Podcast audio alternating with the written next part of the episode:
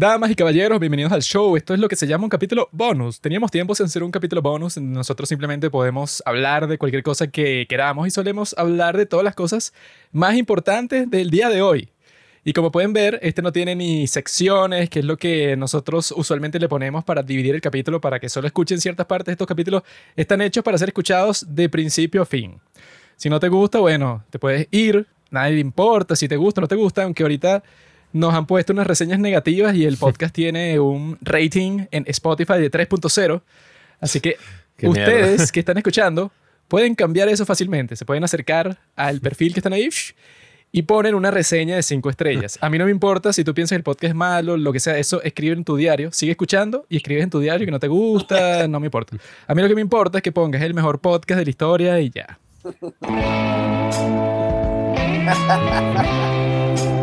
Revisas los números y que una estrella y que ¡Coño! Es que así me pasó la vez pasada que yo dije eso por Instagram y reviso como a los cinco minutos y un graciosito fue y puso uno de una estrella. Y dije, ah, bueno, qué, qué chistoso. Puro cinco estrellas, maldito animal. Eso es lo único que me sirve a mí.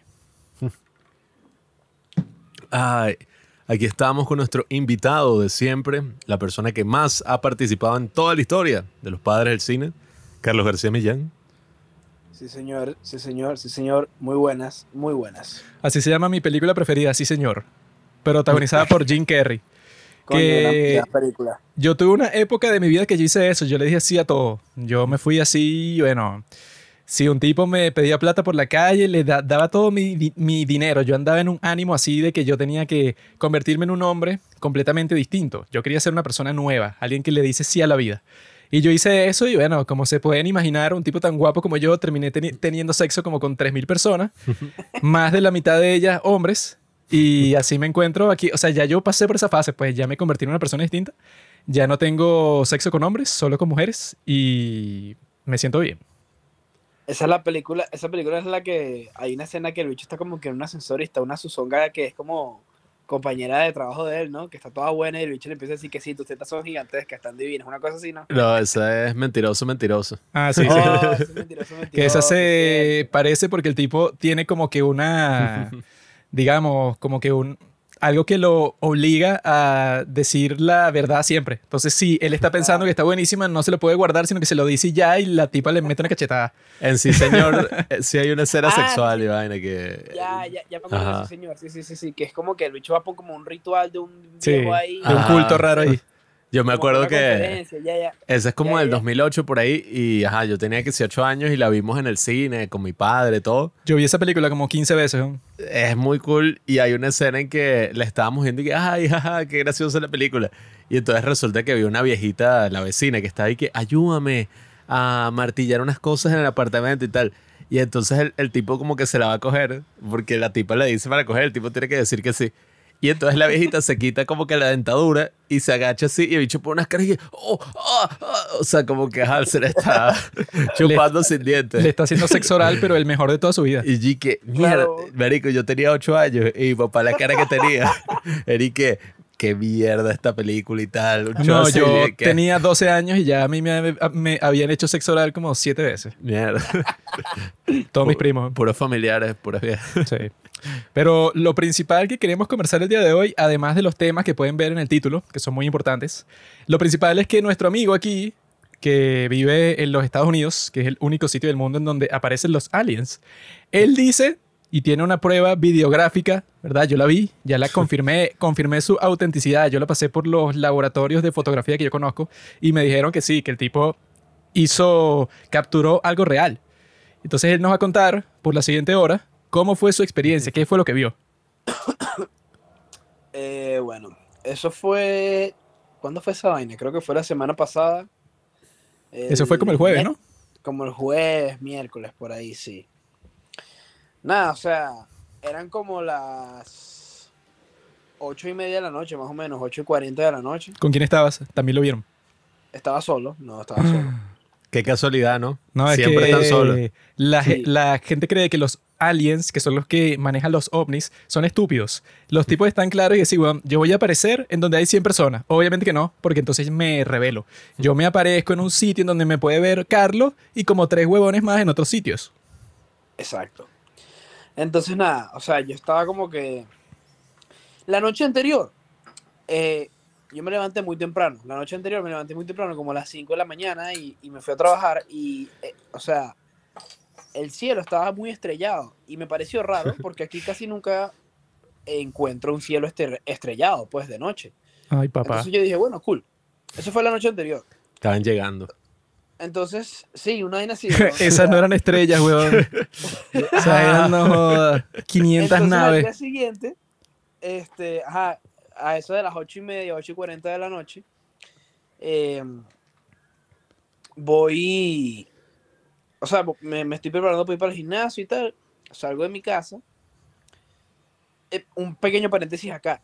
Yo no sé si saben quién es un comediante que se llama Joey Díaz. Sí, Que creo que fue para el, él fue para el podcast de, de Joe Rogan. uno de los El gordo. mejores amigos de Joe Rogan. Bueno, ahí está. Es súper- es- él es de aquí, de donde yo vivo. Él es de Norberg. Ah, sí, ajá. Ya creo que sea el clip ese de ajá. Bueno, y él dijo una vez en esa mierda que aquí en esta zona es donde más, este, donde más se habían visto UFOs. Él lo dijo, marico. Ah. Sí, sí. Yo me acuerdo que él decía que no, Nueva Jersey es el estado con más avistamientos de ovnis en todo Estados Unidos. Y si tú vas a no sé dónde tal, tú ves. O sea, yo de joven veíamos todo el tiempo de mierda. Yo ¿Qué cuando? Ah, yo cuando vi ese clip se los mandé a estos chamos y Sí. dije, yo me tengo que mudar para allá y estar pendiente del cielo 24/7. Y dije, mira qué fino. Nuestros corresponsales allá tienen que estar pendientes del cielo para informarle aquí a los padres del cine. Nuestra fiel audiencia. Entonces, bueno, nada, o sea, yo me estoy preparando pa- pa- pa- para ir al gimnasio y salgo de mi casa. Cuando salgo de la casa, coño, empiezo a ver al cielo. Había estrellas otra vez. Pero después, o sea, me impacta que literal al frente mío había como que, como una, como varias estrellas juntas, pero no eran estrellas, porque era algo mucho más brillante que una estrella. Y estaban como en, como en, como en, como en vertical, o sea, estaban todas una este, encima de la otra. Y verga, o sea, era, era, un, era un brillo que nunca había visto en mi vida en el cielo, o sea, una vaina increíble. Y esta, o sea, fue como que mierda, o sea, ¿qué coño es esto? Mm, Entonces, bueno, obviamente lo- los primeros pensamientos de uno no son que es un, un ovni, pues uno dice como que, ah, bueno, a lo mejor, no sé, son unas luces que están, que tienen como una, dirección hacia allá, o no sé. Unos drones. Sí, ajá, una vaina así, pues, pero verga, o sea, la vaina estaba como que de una forma tan específica y tenía un brillo tan específico que es, es imposible que sean luces desde, desde tierra firme, ¿sabes? Eh, y, y nada, o sea, estaba como ahí parado, la vaina estaba como parada ahí perfectamente. Y yo me quedo mirando por un buen rato. Entonces como que trato de sacar el celular para grabar, no puedo grabar bien como que, no sé, hago como un flash, sale como el flash, ¿no? Y no, no puedo grabar bien, nada más que como que una pequeña parte. Y justo cuando termino de grabar, la vaina se empieza a mover hacia arriba. No se, no se movió como a velocidades así súper rápidas, sino que se empezó a mover lento. Y después de un solo coñazo empezó a desaparecer uno por uno. O sea, una, Mierda. como, como les dije, era- eran varias, este, varios puntos brillantes Qué racho. varios puntos brillantes y, y empezaron a desaparecer uno por uno. Y fue ahí que, ahí sí fue cuando me cagué. Yo dije, mamá, huevo. O sea, qué locura es esta. Mierda. Y entonces, bueno, en eso se lo pasé ahí a ustedes de una. Y después al rato Robinson también mandó por el grupo que un carajo que vive por acá lo logró grabar. No lo, el, el tipo no grabó la parte en la que desaparece, pero lo grabó mejor que yo, pues. ¿En qué forma, o sea, qué locura. En, en qué forma esta experiencia ha cambiado tu vida para siempre? Coño, es una buena pregunta. Eh, o sea, no sé, yo, yo diría que como que yo siempre nunca he sido escéptico con respecto a ese tema, porque es como que, no sé, pues siempre me ha llamado la atención eso y es como que algo que yo siempre he creído y no desde un lado terrorífico, sino desde un lado cool. Entonces dije así como que mierda, o sea, o sea, no es como que viva obsesionado con eso, pero es como que coño. Y, y si, o sea, es como que marico, seguramente sí, me, sí vi algo que, o sea, sí vi algo que casi nadie en el mundo ha visto, ¿sabes? Y es como que, verga, qué arrecho. ¿Por qué, No crees que los una visión, aliens, una ¿Por qué crees que los aliens te escogieron a ti para ser uno de los que los pudo observar? Porque lo que dicen de estas criaturas que ya están entre nosotros es que si ellos tienen una tecnología tan superior que pueden visitarnos de esa forma, quiere decir que ellos escogen quiénes los ven y quiénes no.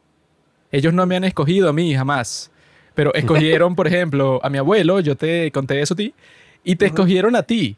¿Por qué tú? Mm, coño, buena pregunta también. Em, yo diría que precisamente por ese tema de que de que no es un no es una vaina de que yo Pri- primero no voy a, no es que voy a hacer un show, ¿sabes? No es que voy a empezar a subir a todos lados. No es que lo voy a empezar a subir a todos lados y que no, mira, me encontré con un alien, sí, no sé qué, y voy a buscar toda la atención posible, porque no es así. Eso es lo que yo haría. Que eso es lo que ustedes no saben. Los aliens eh, han comunicado ya, pues, en varias experiencias de ese estilo, que la gente que tiene primero cámaras así de buena calidad, no. De día tampoco. Y la gente que se dedica mucho así a escuchar podcasts sobre el tema, a leer en red y todo eso, así como Juanqui, los aliens dijeron, no, estos tipos saben demasiado. Entonces, Sí, o sea, que activaron como un filtro, pues. tienen No, como no, unos filtros así como, ajá. Tú no entiendes, no y no, tal. no. Cuando un ovni se me aparezca a mí, como ya yo estoy en otro nivel, no va a ser que lo veo y ya. Va a ser un encuentro cercano de tercer tipo. Va a aterrizar cerca de donde yo estoy, van a salir de la nave y vamos a conversar un rato y después se van. Y te vas a poder comunicar con ellos perfectamente. Claro. ¿Sabes cómo se comunican los aliens? Como, Tuviste la película Avatar. ajá. En la película ¿Cuál de Avatar. la ¿Avatar, uno. ¿El último maestro del aire o Avatar? No, No. La de las bichas azules. Tienen sexo con el pelo. En Avatar, ¿verdad? Ellos se comunican sexualmente a través de su pelo, de su cabello. Entonces ellos, las colas que tienen en su pelo, se las conectan, ¿no? Y así se comunican. Entonces los aliens, al comunicarse así, ellos van a hacer eso, pero con mi pene. Y así vamos a... el- ellos me van a dar toda la sabiduría y va a estar ahí, va, va a estar almacenada en mi pene. Y cualquier persona que la quiera compartir ya sabe lo que tiene que hacer. Coño. Esa, esa tecnología, bueno, no sé qué coño, cómo llamarlo, esa biología alienígena es como súper bizarra en Avatar porque, ajá, ellos tienen sexo y conectan su trenza de pelo así con otra persona. Pero también esa es la única forma que tienen para montarse en los caballos esos voladores. Sí, o sea, que se lo están cogiendo a ellos también. Entonces ellos se tienen que coger al caballo para poder montarlo. Y que, ah, Bueno, eso no es lo que tienes que hacer en la vida real también con los caballos. coño. Eso fue, eso fue lo que me dijo mi tío. Así los es que se burros, yo he manejan. sí. escuchado- Yo he escuchado cuentos feos de eso, ¿eh? he escuchado cuentos feos. A mí me dijeron que cuando tú ves a una persona cabalgando así, con mucha confianza y, de- y destreza y velocidad y eso, eso es porque esa persona tiene un vínculo especial con su caballo. Mm. Y la única manera de obtenerlo es así, pues, teniendo relaciones íntimas. Eso es posible, sí. Algunos, existe el arte de cabalgar desde atrás. Eso lo hacen en el llano. Yo he escuchado también algunos cuentos, bueno, no muchos, o sea, no de primera mano, pero sí unos y que, no, yo me acuerdo y que antes nosotros vimos un tío, se nos los contó, se me lo contó una vez el, el sonidista que tú conoces, Carlos, el que es así todo drogadicto. Ah, sí, estoy claro. El y qué, no, hermanito, eso en el llano es súper común. Yo no tenía un tío y nosotros estábamos ahí eh, jugando, todos los niños, y de repente dije, coño, ¿qué está haciendo el tío en el establo? Y el tenía los pantalones así, que fuera, hijo de puta, fuera. Y que les empezó a gritar así todos los niños corriendo. Y estaba como, no sé, el burro ahí gritando. Yo, mierda. ¿Cuál es el problema? Asco. Y, el bicho lo hizo así en pleno día, pues, o sea, así como, ya vengo. Yo Y no juzgo a las personas, yo simplemente, si la gente quiere disfrutar, hay muchas formas de hacerlo. da. Ah, coño, bien. Sí, es verdad. Pero yo creo que tu experiencia es parte de algo más grande, porque no sé si has visto y no sé si has escuchado esos capítulos de este podcast, en donde hemos estado siguiendo todo lo que está pasando en este momento con lo que llaman en inglés la disclosure, están buscando, la gente está esperando que hagan una gran revelación las personas del Pentágono, las personas que están conscientes de que hay detrás de estos avistamientos como el que tú tuviste. ¿Conoces la historia de David Grush? Claro, yo escuché su episodio. Ah, Me siento ahorita como él aquí en el podcast. Sí, sí. Sí, está el David Grush venezolano. Vamos a hacer un artículo Claro. así para un periódico de aquí que joven venezolano ve a una nave así, pero lo, te- lo tenemos que sensacionalizar, porque si no, no va a funcionar. que Él vio la nave y aterrizó frente a él y salió y, y le dijo que el presidente de Venezuela tiene que irse este año le o si no se acaba el mundo. Y El mierda. joven venezolano recibe mensaje espacial sobre el futuro de Venezuela. Y- ¿Qué? Y es- no, y que sobre lo que pasará en 2024. Lees la noticia y no dice un coño de eso. Es Y que no, tú, bueno. si haces eso, puedes ganar mucho dinero. Yo te pongo en contacto con unos editores de aquí y tienes que contar la historia así, pero más maniática que se te ocurra. Claro. Eso Pero era muy estuve de común. frente, pues, o sea, los tuve literal así, así, ¿sabes? A 5 centímetros de mi cara. Y que uno me trató de besar y sacó un rayo láser y yo salí corriendo. Una vaina así de, ¿qué? Este hombre fue Claro. abusado sexualmente por un alienígena. Si tú haces eso, luego puedes escribir un libro en donde cuentas toda tu vida hasta ese momento y qué es lo que te ha pasado y así ganas millones de dólares. Es verdad, a lo mejor lo hago. Puedes hacer la acusación y en el clima sociopolítico actual, listo, pues, o sea, todos y que la víctima habló. Y de Carlos, Eso. el sobreviviente y tal. Y que yo, yo no puedo dudar de una víctima de abuso sexual. Tienes Si, que creerle. si- si él dice que fue un extraterrestre, debe ser verdad. ¿no? Es correcto. El mito extraterrestre. claro. El bicho tenía dos pipís, weón, entonces, coño, ¿sabes? No tiene sentido. Sabía cómo usarlos. Eh, Eso en Estados Unidos no sé si todavía existe, pero antes, yo me acuerdo cuando fui de niño que era como en los supermercados, automercados así, tenían como unas revistas, pues, los, ¿cómo es que llaman eso? Los tabloides. Los tabloides, que eran como unas revistas así que, que no, la reina Isabel en verdad es reptiliana, una vaina así, o unas cosas todas locas así, como las noticias más bizarras. Yo creo que sí se debe conseguir, weón. Yo escuché que Aquí eso todo. transicionó a YouTube y que ahorita en YouTube eso es como lo mismo de los tabloides, pues que si los thumbnails, las vainas estas, las miniaturas son que si la vaina más chosa, los tipos gritando así, las imágenes más sensacionalistas. sí, unas caras así que mierda. Unas caras que parece que el tipo vio, bueno, no sé, el fin del mundo. Sí, que tú dices mierda. Y el video es que sí, cualquier vaina. No, pues, yo siempre he querido hacer una película que se trataría así, de un tipo como tú, Carlos, que ponte que en realidad, ajá, vi un ovni y tal, pero el ovni, no sé, como que se comunicó con él. Le dio un mensaje así, una cosa increíble. Y lo que pasa en la película es que el tipo, bueno, como que tuvo una experiencia con los extraterrestres, pero que totalmente sensacional. Y el tipo se lo comienza a contar a todo el mundo. Y con el tiempo, bueno, se vuelve famoso y todo, y él quiere eh, hacer un libro y eso, ¿no? Pero tiene que lidiar con eso, con el 50%, 50% de la gente, como yo, que va a estar y que este tipo es un genio, mire, este tipo está revelando la verdad sobre el mundo y es un profeta porque nos dio un mensaje para la tierra y tal. Y el otro 50% es un grupo de gente que está que este es un maldito mentiroso. Y hay que bu- buscarle toda la vida, porque yo he visto que así han hecho con todos los tipos que han visto, bueno, que dicen que han visto extraterrestres.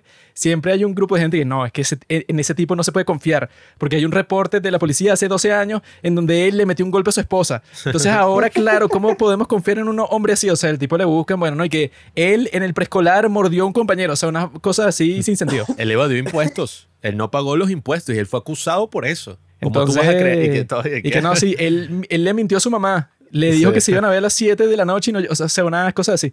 Entonces, sería fino hacer una película sobre un personaje así, o sea, que al principio está ahí que no, bueno, cumplí mi sueño. O sea, tuve un contacto con un extraterrestre y me dio un mensaje y tal, y el tipo sabe que es verdad, pues, o sea, como que comprueba que no estaba soñando ni nada, sino que le pasó en la realidad.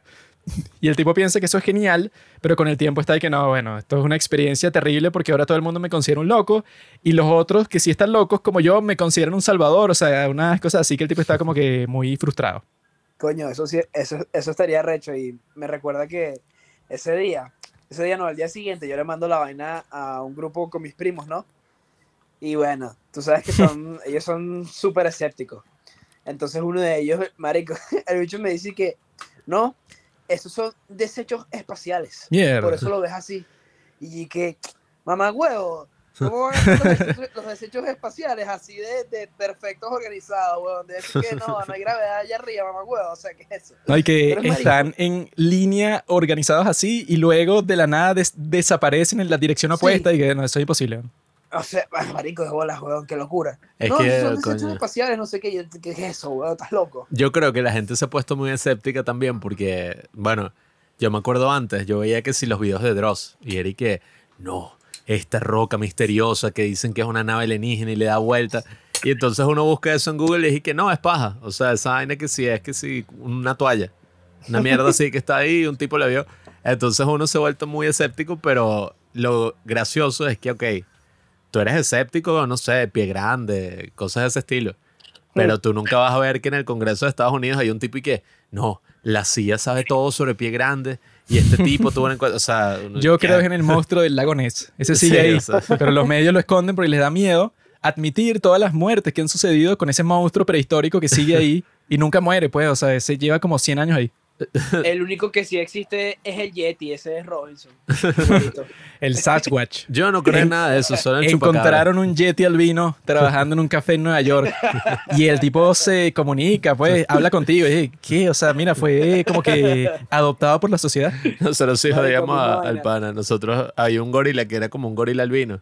En un zoológico que habían fotos del tipo del gorila haciendo todo tipo de muecas y vainas. Y nosotros, y Robinson aquí trabajando. Robinson está. Ya, marico. Misma vaina, weón. Sí, Ay, sí. yo, hablando del tema más importante de todos, eh, las relaciones íntimas, ¿no? Que esas son las que estamos conversando aquí, pero con los aliens.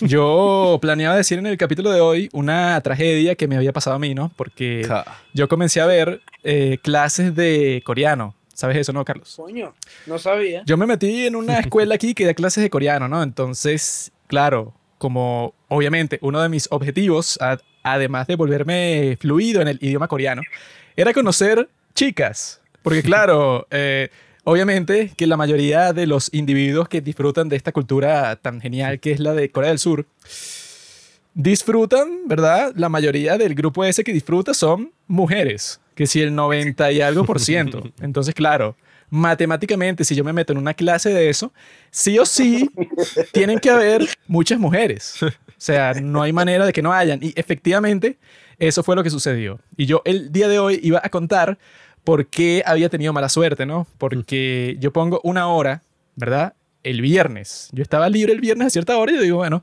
lo pongo ahí que no sea tan temprano porque qué ladilla un- una clase que sea a las 9 de la mañana. O sea, no cuadra. Sino que la pongo un, un poquito más tarde para yo levantarme relajado y llego y tal. Y entonces yo llego para la clase el primer día y veo que hay, o sea, estoy yo, hay dos señoras y una nerd.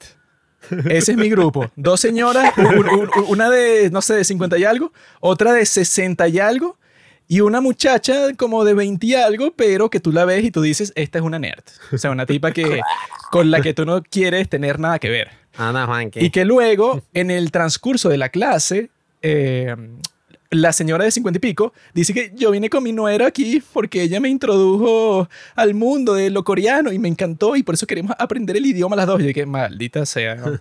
dos viejas y una loca ahí que bueno, que así pues, o sea, de, bueno, que si quieren, tengo un ejemplo perfecto para comunicar qué tipo de nerd es, ¿no? Porque te acuerdas cuando en el colegio siempre era una muchachita ahí que preguntaba, ¿y la tarea, profe, se acuerda? ¿Te la mandó? Y todos dije, maldita sea, Cállate. que yo no hice esa vaina, cállate. Bueno, así es esta tipa, esta tipa sí, igualita sí. Y yo estaba de que, bueno, qué mierda. Y, la- y lo peor es que la tipa está casada. Entonces no es así. en La, el colegio, la- No. la tipa está casada, pero debe ser con uno de los hombres más miserables de la historia, pues, o sea, una persona como Robinson, o sea, un tipo así que tú lo ves y bueno, tú dices, claro, este tipo se casó con esta tipa, pero porque no tiene más nada que hacer. se escucha el podcast y te queda coñazo. Tipo así musculoso, fisioculturista. Que se venga, soy tremendo macho. Pero, Eso- no, sí, dilo, dilo. Eso me, me acuerdo cuando, cuando eso pasaba en el salón, ¿no? Que, al- que salía alguna estúpida o algún pendejo ahí como que, no, lo tarea y tal. Marico, Robinson más de una vez le gritaba así en el salón, pero es muy que, ¡cállate! No, hombre.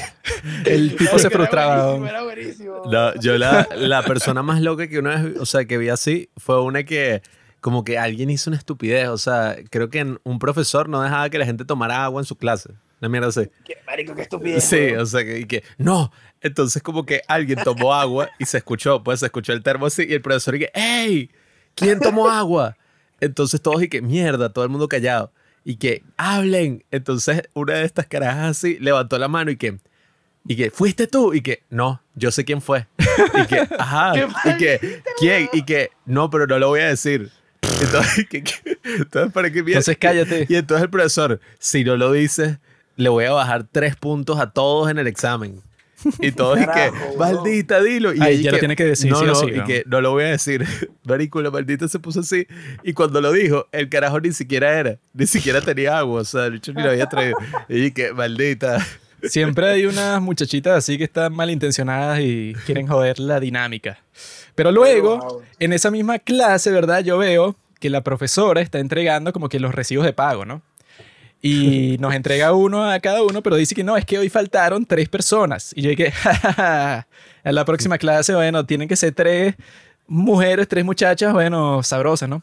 Entonces yo, claro, yo espero la próxima clase, pero yo estoy bueno, es imposible que sean tres viejas más, pues, o sea, no puede pasar. O sea, que, eh, estadísticamente no podrían ser tres viejas más, ¿no? Y yo voy a la clase la siguiente semana.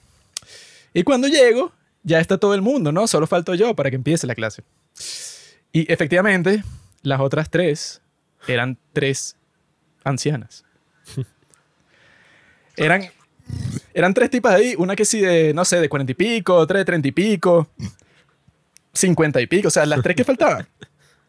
Obviamente que no sé qué edad tienen exactamente, pero que tú las ves y tú dices, bueno, estas tienen mínimo, la, la que menos tiene, mínimo tiene 35 años, estoy seguro. Entonces, yo ese día yo estaba de que, bueno, Malgasté mi dinero. mi vida es una mierda. O sea, uno intenta eso, como que expandirse, ver así, bueno, si encuentra unas chicas en esta clase, tiene sentido que, bueno, efectivamente, sí había muchas mujeres, ¿no? Pero no mujeres de la tercera edad. O sea, que Carlos, yo no sé si, si tú sabías este dato. Tú sabes de dónde viene el número 20. 2-0. Lo inventaron en los Estados Unidos. ¿De dónde viene? No, no sé. El número 20, ¿verdad? Cuando tú lo ves, hay un 2 y un 0, que parece una O, ¿no? Viene para simbolizar too old. Too old. Cuando, y es porque cuando una mujer tiene 20 años ya estás muy vieja. O sea, por eso es que ese número es como que, ah, listo, pues, o sea, cuando llegas a los 20, Es una Eso- y una O. eso es un simbolismo para los hombres y que listo, pues, o sea, muy vieja, pues. Y todas estas mujeres, bueno, no, no tienen ni cerca 20 años, pues, o sea, ya están, están como una, una botella de leche en un supermercado chino. Eso está vencido de hace como tres años. Entonces, bueno, dado que eso es así, yo estaba pensando como que, ah, bueno, así es la vida, ¿no? Pero son amigables, o sea, yo he conversado con ella, una me brindó una cheesecake en la planta baja de- del edificio porque Coño. tienen ahí como que una cosita ahí, pues. Compadre. Tienen, tienen una cosita ahí, pues, como que un restaurante de comida asiática y ahí venden eso. te- Tenían ese postre ahí y que, bueno, me compré ese. Y ella al final pagó como que, no sé, pues, o sea, de los. De la cuenta de, lo- de los dos, que eran como 22 dólares, ella pagó 20 dólares. Y yo que, ajá. Eh, Coño, pero ¿tú le eso, ofreciste tu postre? se lo ofrecí, Ah, pero bueno. me lo rechazó. ¿no? Y dije, coño, si me brindaste ese, yo te brindo otro. Te lo doy gratis, mami. pero no quiso. ¿no? Pero, o sea, yo el día de hoy tenía planeado contar esa desgracia y ya como que, ah, o sea, porque la mejor parte de todo, o la peor parte de todo, es que yo cuando iba por esas clases, ¿verdad? Yo veía a las que están más temprano, porque yo estoy a las once y pico y las más temprano están a las nueve y pico. Entonces yo cuando llegaba, ellas estaban saliendo y yo estaba entrando. Y las de la clase pasada, hay como cinco mujeres jóvenes. O sea, yo llegaba a las once y media, ellas estaban saliendo, yo estaba entrando, y hay como cinco hembras, ¿verdad? Que deben tener eso ya eh, 18, 19, 20, por ahí. Y yo me les quedaba viendo y ellas se me quedaban viendo, obviamente, porque yo de todo ese grupo soy el único hombre. O sea, no Me tienen para dónde agarrar, pues, o sea, no tienen opción. Soy un objeto sexual para ellas. Ellas están pasando y me están viendo, ¿no? Entonces yo estaba de que, bueno, ok. Me dijeron estos dos Sims, este Pablo y un amigo nuestro que se llama Arsenio, y que, ¿pero qué no te cambias a esa hora? Y dije, mira, marica, te explico cómo funciona. yo ya fui a la vaina, tres clases. Y si yo, luego de la tercera clase, cuando yo conozco a todo el mundo y todo el mundo me conoce a mí, me cambio a la clase de la mañana, que bueno, que sería totalmente inconveniente para mí, si yo hago eso, todas van a saber, porque las mujeres en un grupo, cuando hay un solo hombre, bueno, o sea, todo el mundo va a saber que el pervertido se cambió a la mañana porque hay unas zorritas jóvenes ahí. Ahora. Todo el mundo lo va a saber. Entonces, si yo voy de estúpido y hago eso, bueno, entonces tú vas a ser el pervertido del salón. Y ya, yo lo he sido. Y cuando tú eres el pervertido del salón, nadie quiere salir contigo. Eso es lógico, porque piensan que te vas a aprovechar de ellas. Tú, tú tienes que esconder eso hasta que ya sea muy tarde. Y entonces, yo pensaba que, ah, ok, o sea, la estoy pasando bien en la clase. O sea, no están las hembras. Incluso en la, clase, en la clase anterior, que fue la tercera, hubo un break. Llegó un chino al salón con un plato lleno de comida coreana y dije que descanso, descanso. Y lo puso en un pupitre. Y yo dije, ¿qué es esto? Y el tipo se fue y no dijo nada, o sea, lo dejó ahí ya. Y era un platote gigante con puras cosas así que venden que sí, de comida callejera de Corea. Porque supuestamente estaban como que teniendo una clase de cocina ahí y nos trajeron eso a nosotros, que éramos los únicos que estábamos allí a esa hora. Y yo estoy de coño, esto está fino. La profesora es súper buena, o sea, como que se sabe la vaina, eso, pues como profesora la tipa es como que mega experta en el idioma. Entonces yo estaba como que, ah, no, bueno, no está mal, ¿no? Y yo hoy, el día de hoy, exactamente hoy, recibo un correo electrónico, ¿no? Y el correo electrónico es de la Academia Coreana. Y dice algo así como que, mira, que cambiamos tu clase de las once y media para las diez y media. Y ahí fue que yo pensé que, ah, mira, claro. Si ahora mi clase va a ser a las diez y media, o sea que no te preguntaban, pues, o sea, te estaban diciendo, mira, se cambió. Y yo cuando recibí ese correo, yo les mandé otro que, mira, pero sería posible cambiarse a la de las nueve y media, porque si ya me van a forzar a ir a las diez y media, para eso voy a la de las nueve y media y ya están las hembras ahí. O sea, ya es como que ya no es que llegas de once y media a nueve y media, sino ya si te van a obligar a las diez y media, bueno, qué coño. Y yo al mandarles ese correo, me respondieron y que, no, señor, usted no entiende. Se van a unificar las dos secciones en una sola. Y ahora solo va a existir la hora de las diez y media. Entonces yo le, yo les, yo les respondí que, ah, ok, ahora es que yo les pregunté como que para planificarme mejor, porque yo no sabía si podía a esa hora, pero ahora que me han avisado, muchas gracias, porque ya sé qué hacer. Sí, una cosa así súper formal y no. yo y que, no, y que les, les, doy muchas gracias por avisarme de esto, lo tomaré en cuenta para planificar mi día. Completamente desnudo escribiendo ese correo así que, no vale, sí, que muchas gracias y tal. Que bueno, ahí hay algo que tú no te diste cuenta, Juanqui. ¿Tú crees que es fácil identificar un pervertido? El viejo ese chino ese no era de ninguna clase de cocina, era el tipo fue a la clase a ver quiénes eran las jevas que estaban y Ah. vino con una bandeja de comida así que, hola, sigue, descanso, descanso. Vino de su casa directo con esa o mierda. sea, ese- los tipos y no, él no estudia aquí, o sea, nadie sabe quién es ese chino. o sea, y esa, tipo- en, lo dejaron entrar porque es chino. Y no, claro, sí, pasa. o sea, Y el tipo se vino con esa bandeja de comida desde, desde su casa y toda tiene así como que opiáceos para que, para que la gente se, se duerma y se aprovechen no, de él, ello. él fue como tú, a ver qué es lo que había y la- como no vio a ninguna tipa así, joder, y que no, vale. Ah, Chao, chao, dejó la bandeja y se fue por el coño. Un genio. Esa es la, la, la profesora es venezolana. O La profesora es venezolana. Bueno, que esa era otra de las razones por las que yo no me quería cambiar a la de las nueve y media. Porque la profesora que me tocó a mí, la tipa de eso, es una mega genio, ¿no? Mientras que la del otro salón yo vi y era una muchachita que como que acaba, o sea, que si ayer hizo el examen ese que te hacen para ver si tú eres fluido en coreano. O sea, que eso. Es profesora simplemente porque pasó el examen ayer. Mientras que la otra, bueno, sí se ve que la tipa tiene, bueno, mucho tiempo dando clase y es súper buena. Entonces yo estaba bueno, yo no voy a cambiar eso y no voy a cambiar lo otro. Por la otra razón, que es la más importante, que Las mujeres. por eso es que no estoy muy emocionado tampoco con este nuevo cambio de horario tampoco, porque uno, tú vas a ciegas, ¿no? Tú no conoces a las chicas todavía. O sea, yo las vi por encimita así de lejos y no se ven mal, pero la cosa es que a mí siempre que me ha pasado eso, ¿verdad? Tú te acercas al grupo y tal, como que la vas conociendo y eso, y ponte que son cinco chamas. De las cinco chicas, dos tienen novio.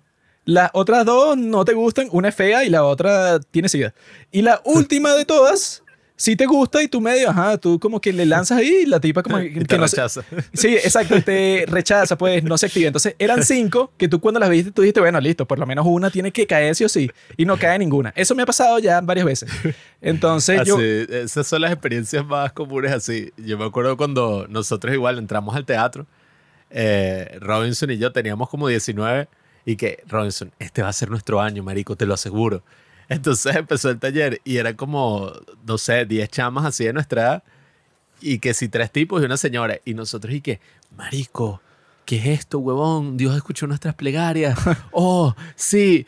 Marico, empezamos a hablar ahí de cualquier cosa, o sea, y que preséntense. y que, Hola, eh, mi nombre es María, mi novio me recomendó esta. y que, Maldita puta, weón. no, marico, todas, todas tenían novio. Y entonces Robinson, Eso yo, es lo marico, peor que tú puedes escuchar y hay muchas mujeres que les encanta como que meter ese comentario Sí. totalmente fuera de contexto para que los pervertidos a su alrededor estén claros. Porque eso, yo he estado así en fiestas que hay chamas que están contando una cosa que no tienen nada que ver. O sea, están hablando, no sé, weón, de la visita que le hicieron a su abuela. Y que, no, bueno, sí, yo ayer estaba visitando a mi abuela y fui con mi mamá y con mi papá. Ah, y por cierto, mi novio me va a recoger de esta fiesta hoy. Y dije, No, que ¿Qué- e- qué- ese no es el qué peor. hablas? ¿Eso Yo creo que, que el peor es cuando dicen y que no, eh, estaba como yendo al mercado con mi suegra. Ah, y sí. que, ¿qué? Y la Y chama tiene como 18. Tiene como 12 años, weón. Y tú estás diciendo, ¿qué, qué, Claro. qué- qué suegra tienes tú? Tú ni siquiera tienes, ni siquiera has llegado al bachillerato. Sound of Freedom. la bicha está que sí en la India. Con mi suegra. Bueno, nosotros... hacen con- bodas de niños de 12. Era gracioso porque nosotros conocíamos a una chama que decía eso y que tenía como 18 años, ¿no? Entonces Mm. siempre se refería así y que no, mi suegra y tal. Y, que, "Ugh". Y cuando llega el novio, el novio es que sí, y- imagínate, no sé, como que a un, ¿cómo se ve un vagabundo joven en la India? O sea, imagínate que estás en la India y llega un muchacho como de 20 años a pedirte dinero, así es que sí, sin zapatos, sin camisa, sin nada. Ese era su novio. No, bueno. Y estoy que maldita Yo- sea. yo día- Hasta ese maldito miserable se consiguió una chama que no era la gran cosa, pero bueno, no estaba Bueno, mal. El otro día yo vi una vaina que me quedé, ¿qué? Porque, nada, pues, o sea, como que mi novia está ahí que... Soy uno de esos. mi novia me dijo... No, estaba con mi suegra. Pero bueno, ajá, ella me dijo, ¿y qué? No, eh, unas amigas y tal que fueron a la playa, estábamos hablando de eso. Ok, ajá. Entonces ella tenía unas fotos ahí. Y ella había hecho un comentario y que, una foto ahí. sí, o sea, como de todos así en la playa y que, eh, Polaroid. Yeah. entonces ella está ahí que, no, eh, resulta que yo he notado que ahorita eso de que las mujeres prefieren estar con hombres viejos y tal, no, eso es mentira. Sí, sí, eso como que ha disminuido en nuestra generación y que, estás loca. Entonces me muestra la foto y yo veo que es un grupo como de cinco chamas, ¿no? Así, ponte, de 20 años. Y en una, o sea, y yo digo, verga, ¿y quién es el? O sea, porque había como unas chamas, unos chamos, y de repente había un tipo que, ¿sabes? Como estos vagabundos que venden que si collares en la playa, todo eso. o esos videos que es como la caraja que. Sí, o sea, que si la caraja está tomándose un video en la, no sé, en donde sea, y de repente un vagabundo se le pone al lado y la tipa, ¡ah! Marico, tal cual, weón. Un bicho así, abrazado hacia el grupo, y que, ¡eh! Y yo, que, mierda, y que, y este vagabundo se metió así de la playa, y, los, y ustedes, o sea, y se metió en todas las fotos, y que, no vale, ese es el novio de mi amiga. Y yo, que, ¿qué? Y que el novio de tu amiga, y que, sí, ella es la más joven, ella tiene 19, y el carajo tiene 48. Uf. Y yo, y que, ajá, pero, o sea, ya va, no, ese no es el. ¿Tiene y que, cuánto? 48. Y que, ya va, pero ¿Qué es ese, eso? y que ese es el carajo. O sea, y que, sí, y que, no, o sea, e, es, es imposible. Marico, era un vagabundo, weón. O sea, tal cual. Y que, no, ese es como un amigo de la mamá que le enseñó a tocar guitarra Ah. a ella. Pero, marico, Eso es lo mismo que puedo hacer yo. Yo sé tocar guitarra. marico, era un bicho rastafari, weón. O sea, tal cual, marico. Sí, un vagabundo, así como con la barba toda vuelta verga y el bicho. y yo, y que, mira. ¿Qué? Y, que, Si yo no, soy sí. padre, ¿no? Imagina que yo soy padre. Y mi Ah, hija de huevo. 19 años llega para mi casa con un sujeto afro, de piel afro, de 48 años.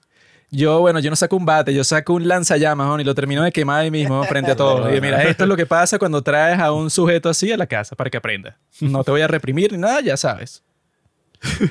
Carlos dije. Y se el vuelve polvo, y se vuelve polvo y dejo el polvo ahí para que vean, mira, esa ceniza del negro que trajo ella, bueno, eso se va a quedar ahí para siempre. No, pero a mí lo que me perturba es que ella como que, no, o sea, me, me lo había contado y que mi amiga que estaba como con un tipo mayor y, o sea, como que fueron a la casa ahí de, no sé, de una de las chamas a tomar y estar ahí, pues, o sea, un arreo.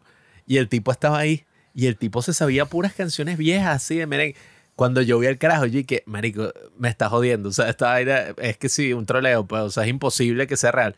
Marico, me quedé... Ah, y la, y la, y la, Un troleo. Sí, o sea, ¿y la chica es atractiva o qué es? Bueno, es insegura.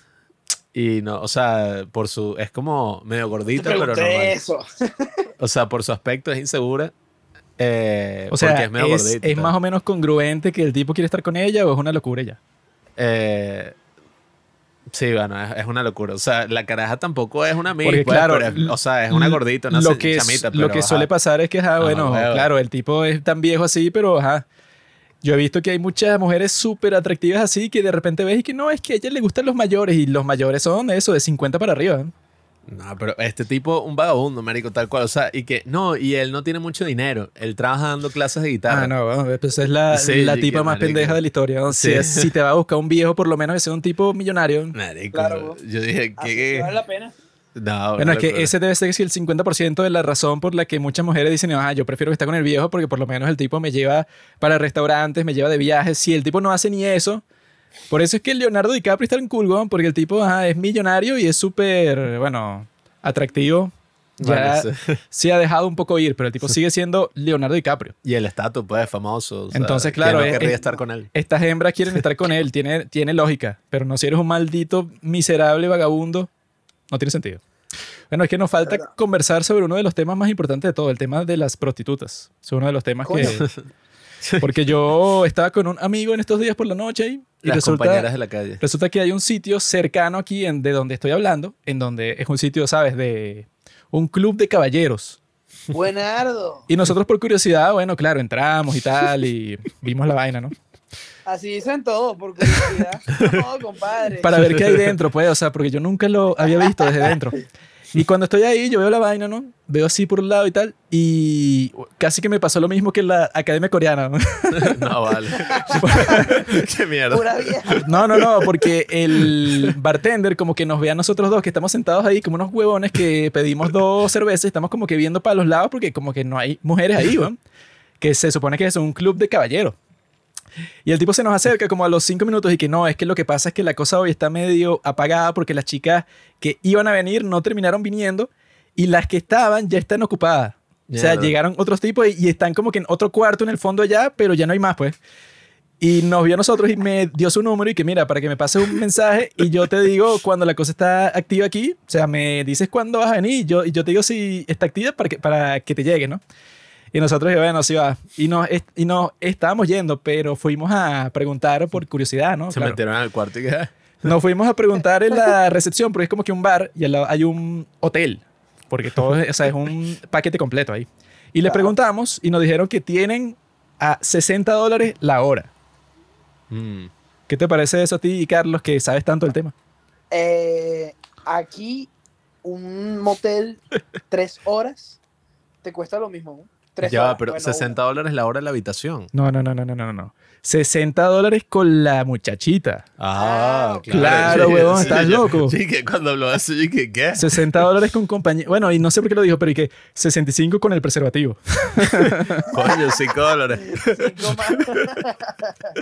Qué rayo será una vaina, no. Debe ser un preservativo, bueno, de esos que no se rompen, así, así los, los, los pinches y todo. El que hizo Charlie Sheen, que yo le y que no, ahora voy a hacer mi propia marca de condones y tal.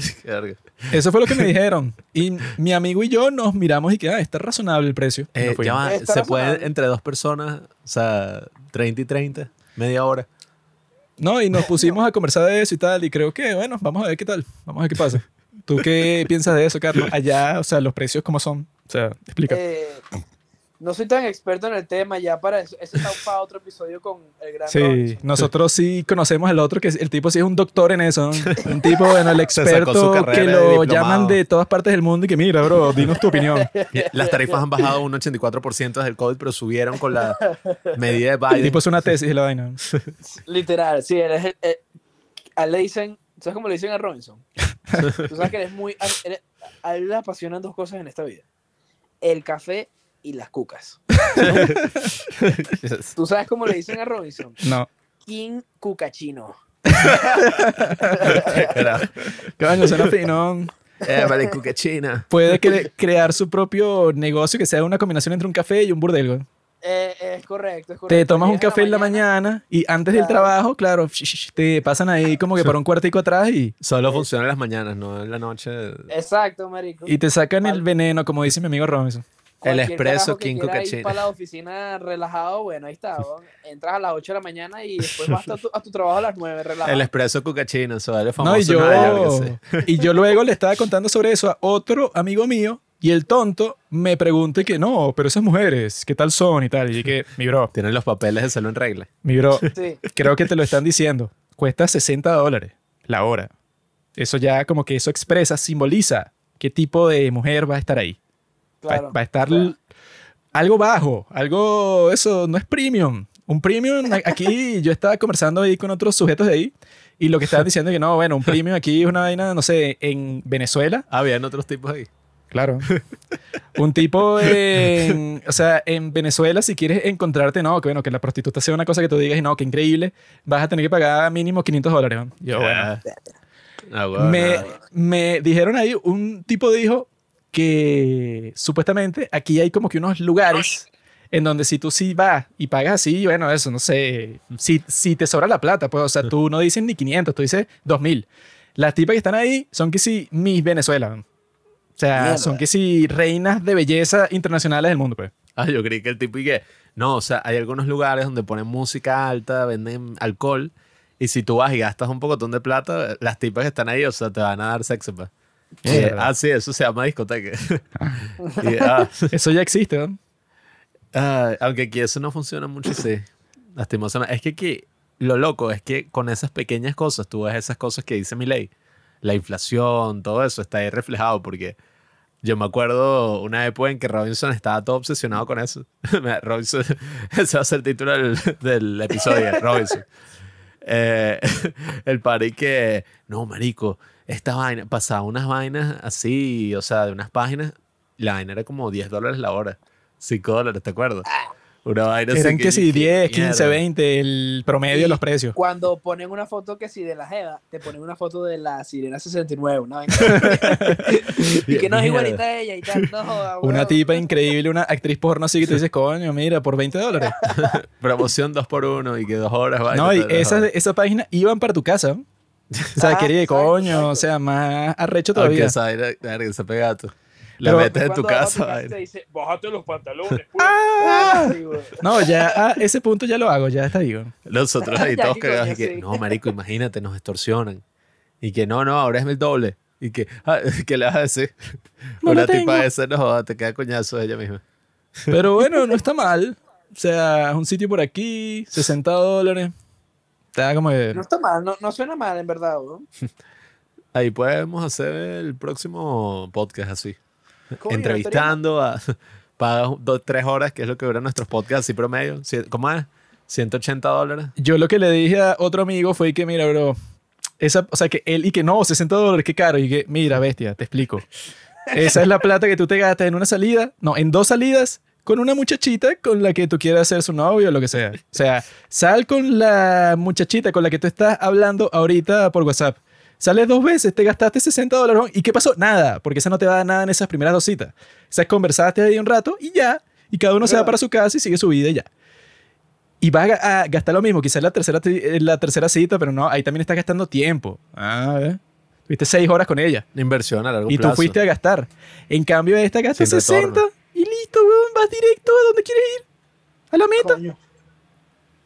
Calidad, weón. No Sí, está mal, weón. Así que yo creo que, bueno, vamos a explorar esa opción y luego vamos a sacar los resultados. Les vamos a decir qué tal. El día de hoy nos llegamos a un motel. Y quizá ese puede ser Toda nuestro vaina, sí. primer patrocinante, ¿no? Anunciamos la cosa aquí, y mira, ya lo probamos, el producto es bueno, 60 dólares, si das el código, los padres del cine, la entrada te cuesta 40. Eso sería el mejor, bueno, que así fue en el podcast de Joe Rogan, ¿no? Que yo vi que creo que fue el primer patrocinante de Joe Rogan, fueron las cosas esas que venden las la flashlights, ¿sabes? Que son como que una vagina falsa. Ah, ya, ya, ya, ya. sí, Ese sí. creo que fue su primer patrocinante de toda la historia loco, y, que Carlos, era, loco. y que era gracioso porque no en el podcast de Joe Rogan tenían como 100 de esas y a todos los que iban le daban una. ¿no?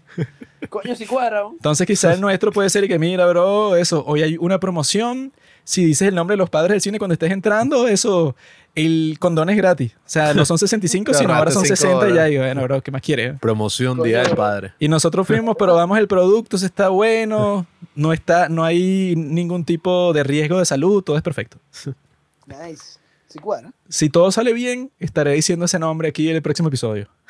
Qué bueno, amigo, fui para este bar, buenísimo. Ahorita no lo puedes decir porque no te están pagando. Claro, Entonces, lo ajá. diré. Si quieren que lo diga, si quieren que mencione el nombre aquí, bueno, esos son mínimo 600 palos. Pero ya podemos pasar a nuestros temas reales del día de hoy, ¿no? Que ahí están en, en orden en el título, pero primero voy a buscar la cerveza que me falta. Ya tengo mis cervezas aquí en mi mano y por eso podemos conversar sobre el tema número uno del día de hoy, que es el tema de mi gran amigo Russell Brand, que es un hombre, bueno, un pobre tipo que está siendo acusado injustamente, anónimamente, por múltiples mujeres que, bueno, lo quieren bajar de su pedestal, que fue puesto ahí por el pueblo, por nosotros, que nos encanta su contenido. El- El tipo solía ser un actor mediocre, tipo que era como que una estrella en Inglaterra, porque era un poquito gracioso. Tenía un stand-up, era el host de varios shows bastante exitosos de Inglaterra y luego se fue para Estados Unidos, actuó como en tres, cuatro películas de mierda y ya. Esa fue, esa, que no son cuentos. esa fue su vida.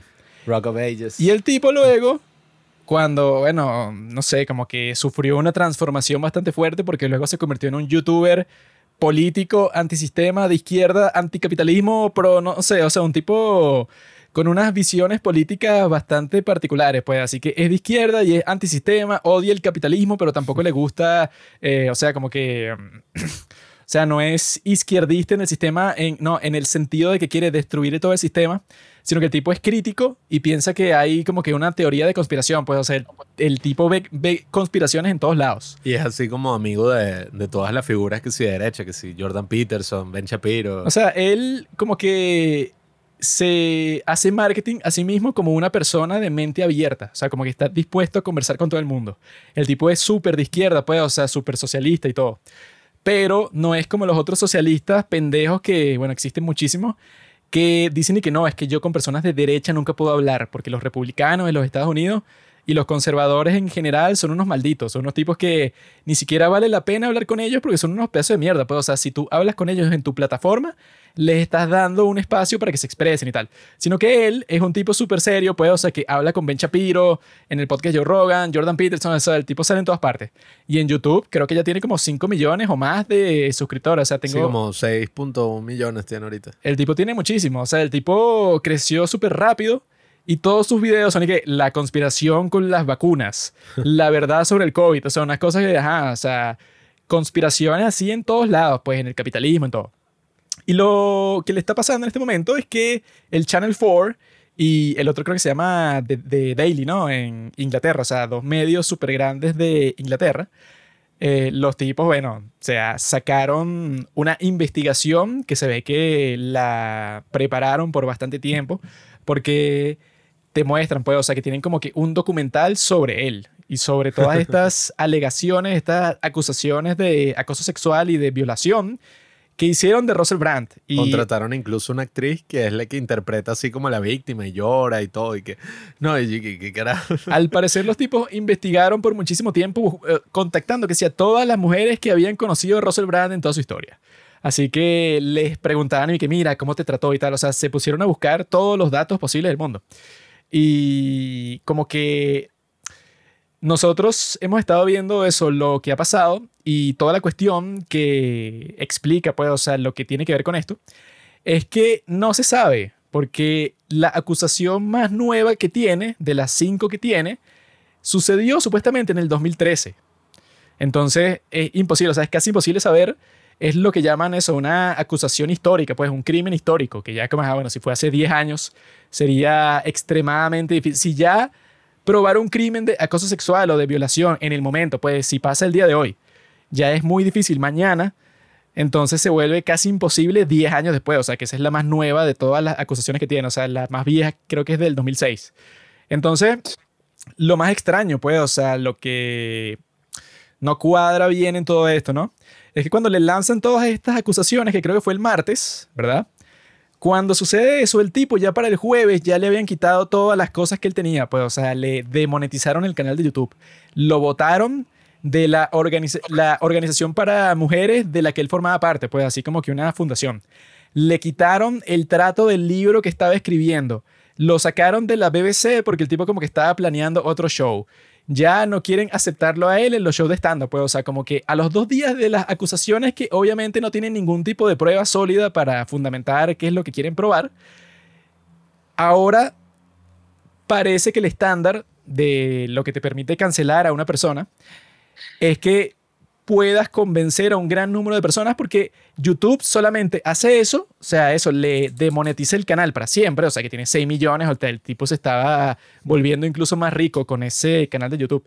Le hacen eso simplemente porque saben que hay muchísimas personas pues e- en el público que cuando ellos hagan eso van a decir, sí, buenísimo, porque ese tipo se lo merecía, porque él Sí. es culpable, o sea, es como que tienes a un gran grupo en el público que los tipos van a reaccionar exactamente así, pues, o sea, que los tipos ya asumen que es culpable. O sea, si tú lo odias, porque el tipo, bueno, siempre le cae a golpes a los medios mainstream, pues, o sea, el tipo tiene como mil videos y en esos mil videos yo creo que, no sé, como el 20-30% de cada video te dice que los medios mienten y que siempre están buscando como que deformar la realidad para hacerte creer en un montón de mentiras. Pues, o sea, el tipo es contra los medios mainstream completamente. Entonces, él dijo, o sea, él se adelantó a esa esas acusaciones, subió un video el lunes adelantándose.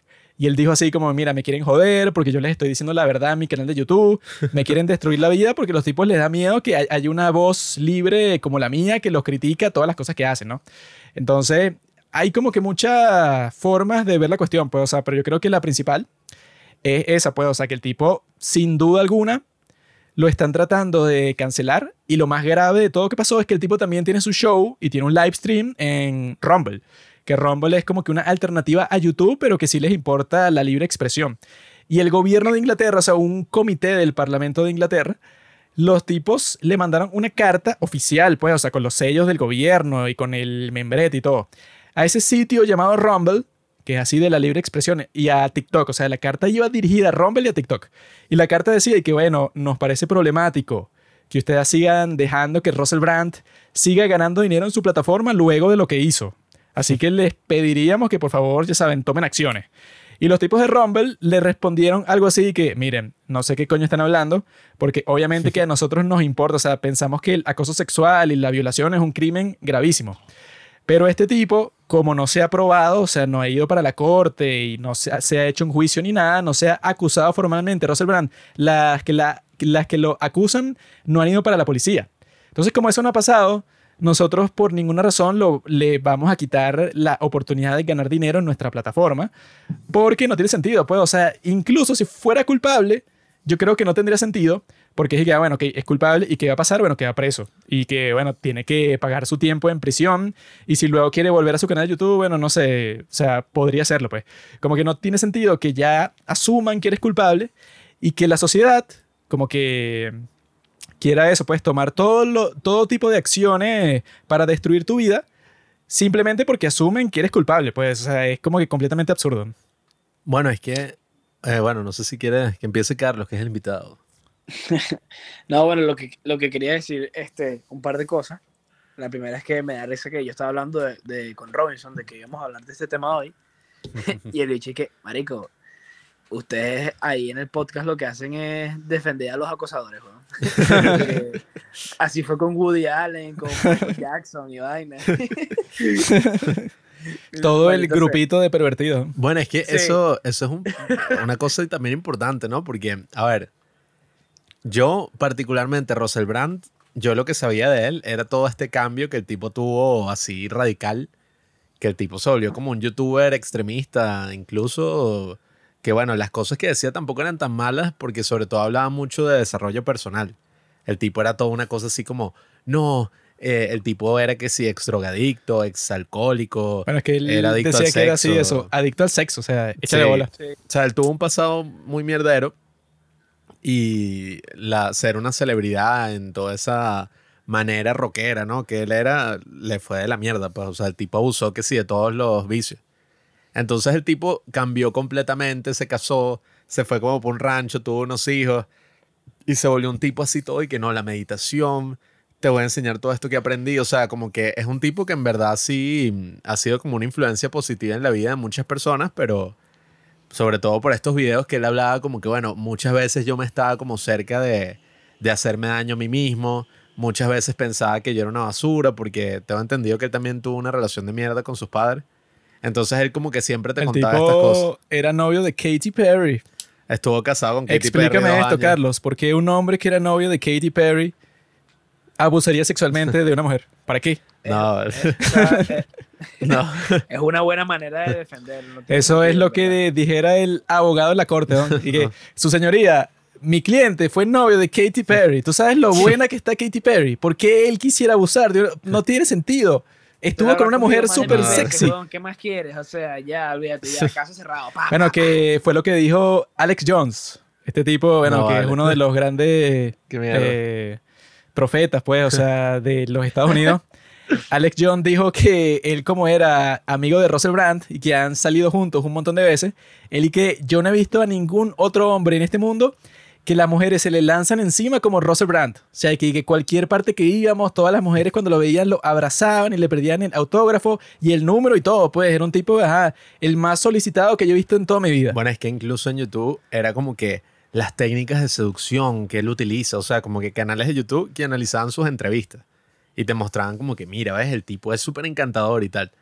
Entonces, bueno, nada, eh, pasó toda esta cuestión, el tipo cambió radicalmente y salieron todas estas denuncias y, y esto que está pasando ahorita, vi que ya finalmente como que sí metieron la denuncia en la policía y la policía abrió una investigación y vi que las declaraciones que dio el tipo de youtuber era como que no, es que en nuestra guía de la comunidad dice que si el youtuber, pues, o sea, hace como que algo Sí, yo vi. indebido, pues, fuera de, de YouTube, o sea, como que cometió un crimen o algo así, eh, puede ser desmonetizado. Pero yo lo que sí critico es que, ok, o sea, eso puede que esté bien, o sea, porque ha habido muchos casos en YouTube de tipos así enfermitos que los han encontrado que sí, bueno, escribiéndole que si una niña, no sé, de 12, de 14, una cosa así.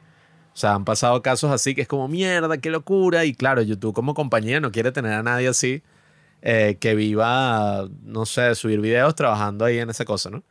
Pero lo que yo sí critico es que, ok, si él hubiera sido juzgado y nada, pues se demuestra que sí, pues, o sea, que el tipo es culpable, esa medida es aceptable. Pero si el tipo, o sea, simplemente lo acusaron en un periódico, en un reportaje, eso es lo que nos habla de un estándar donde la persona es culpable hasta que se demuestre lo contrario. O sea, la persona tiene que demostrar su inocencia para que nada, pues, o sea, el ojo público lo deje de llamar un violador. Es que hay algo raro sobre eso, así de que YouTube sea un sitio como que, ¿no? Y las redes sociales en general sea una plataforma que es capaz de hacer eso, como que de juzgar moralmente a las personas que participan de ella. Porque yo he escuchado que hay muchas personas que proponen que a las redes sociales y el Internet y YouTube y todo se le trate como si fuera lo que llaman una public utility, como si fuera que si el teléfono o el transporte público. Sería raro que, que no, como este, la compañía no, y que como este persona es un violador, él ya no puede usar el metro. O sea, incluso cuando salga de la cárcel, él no se va a poder montar en el metro, porque ¿quién se quiere montar en el metro con un violador?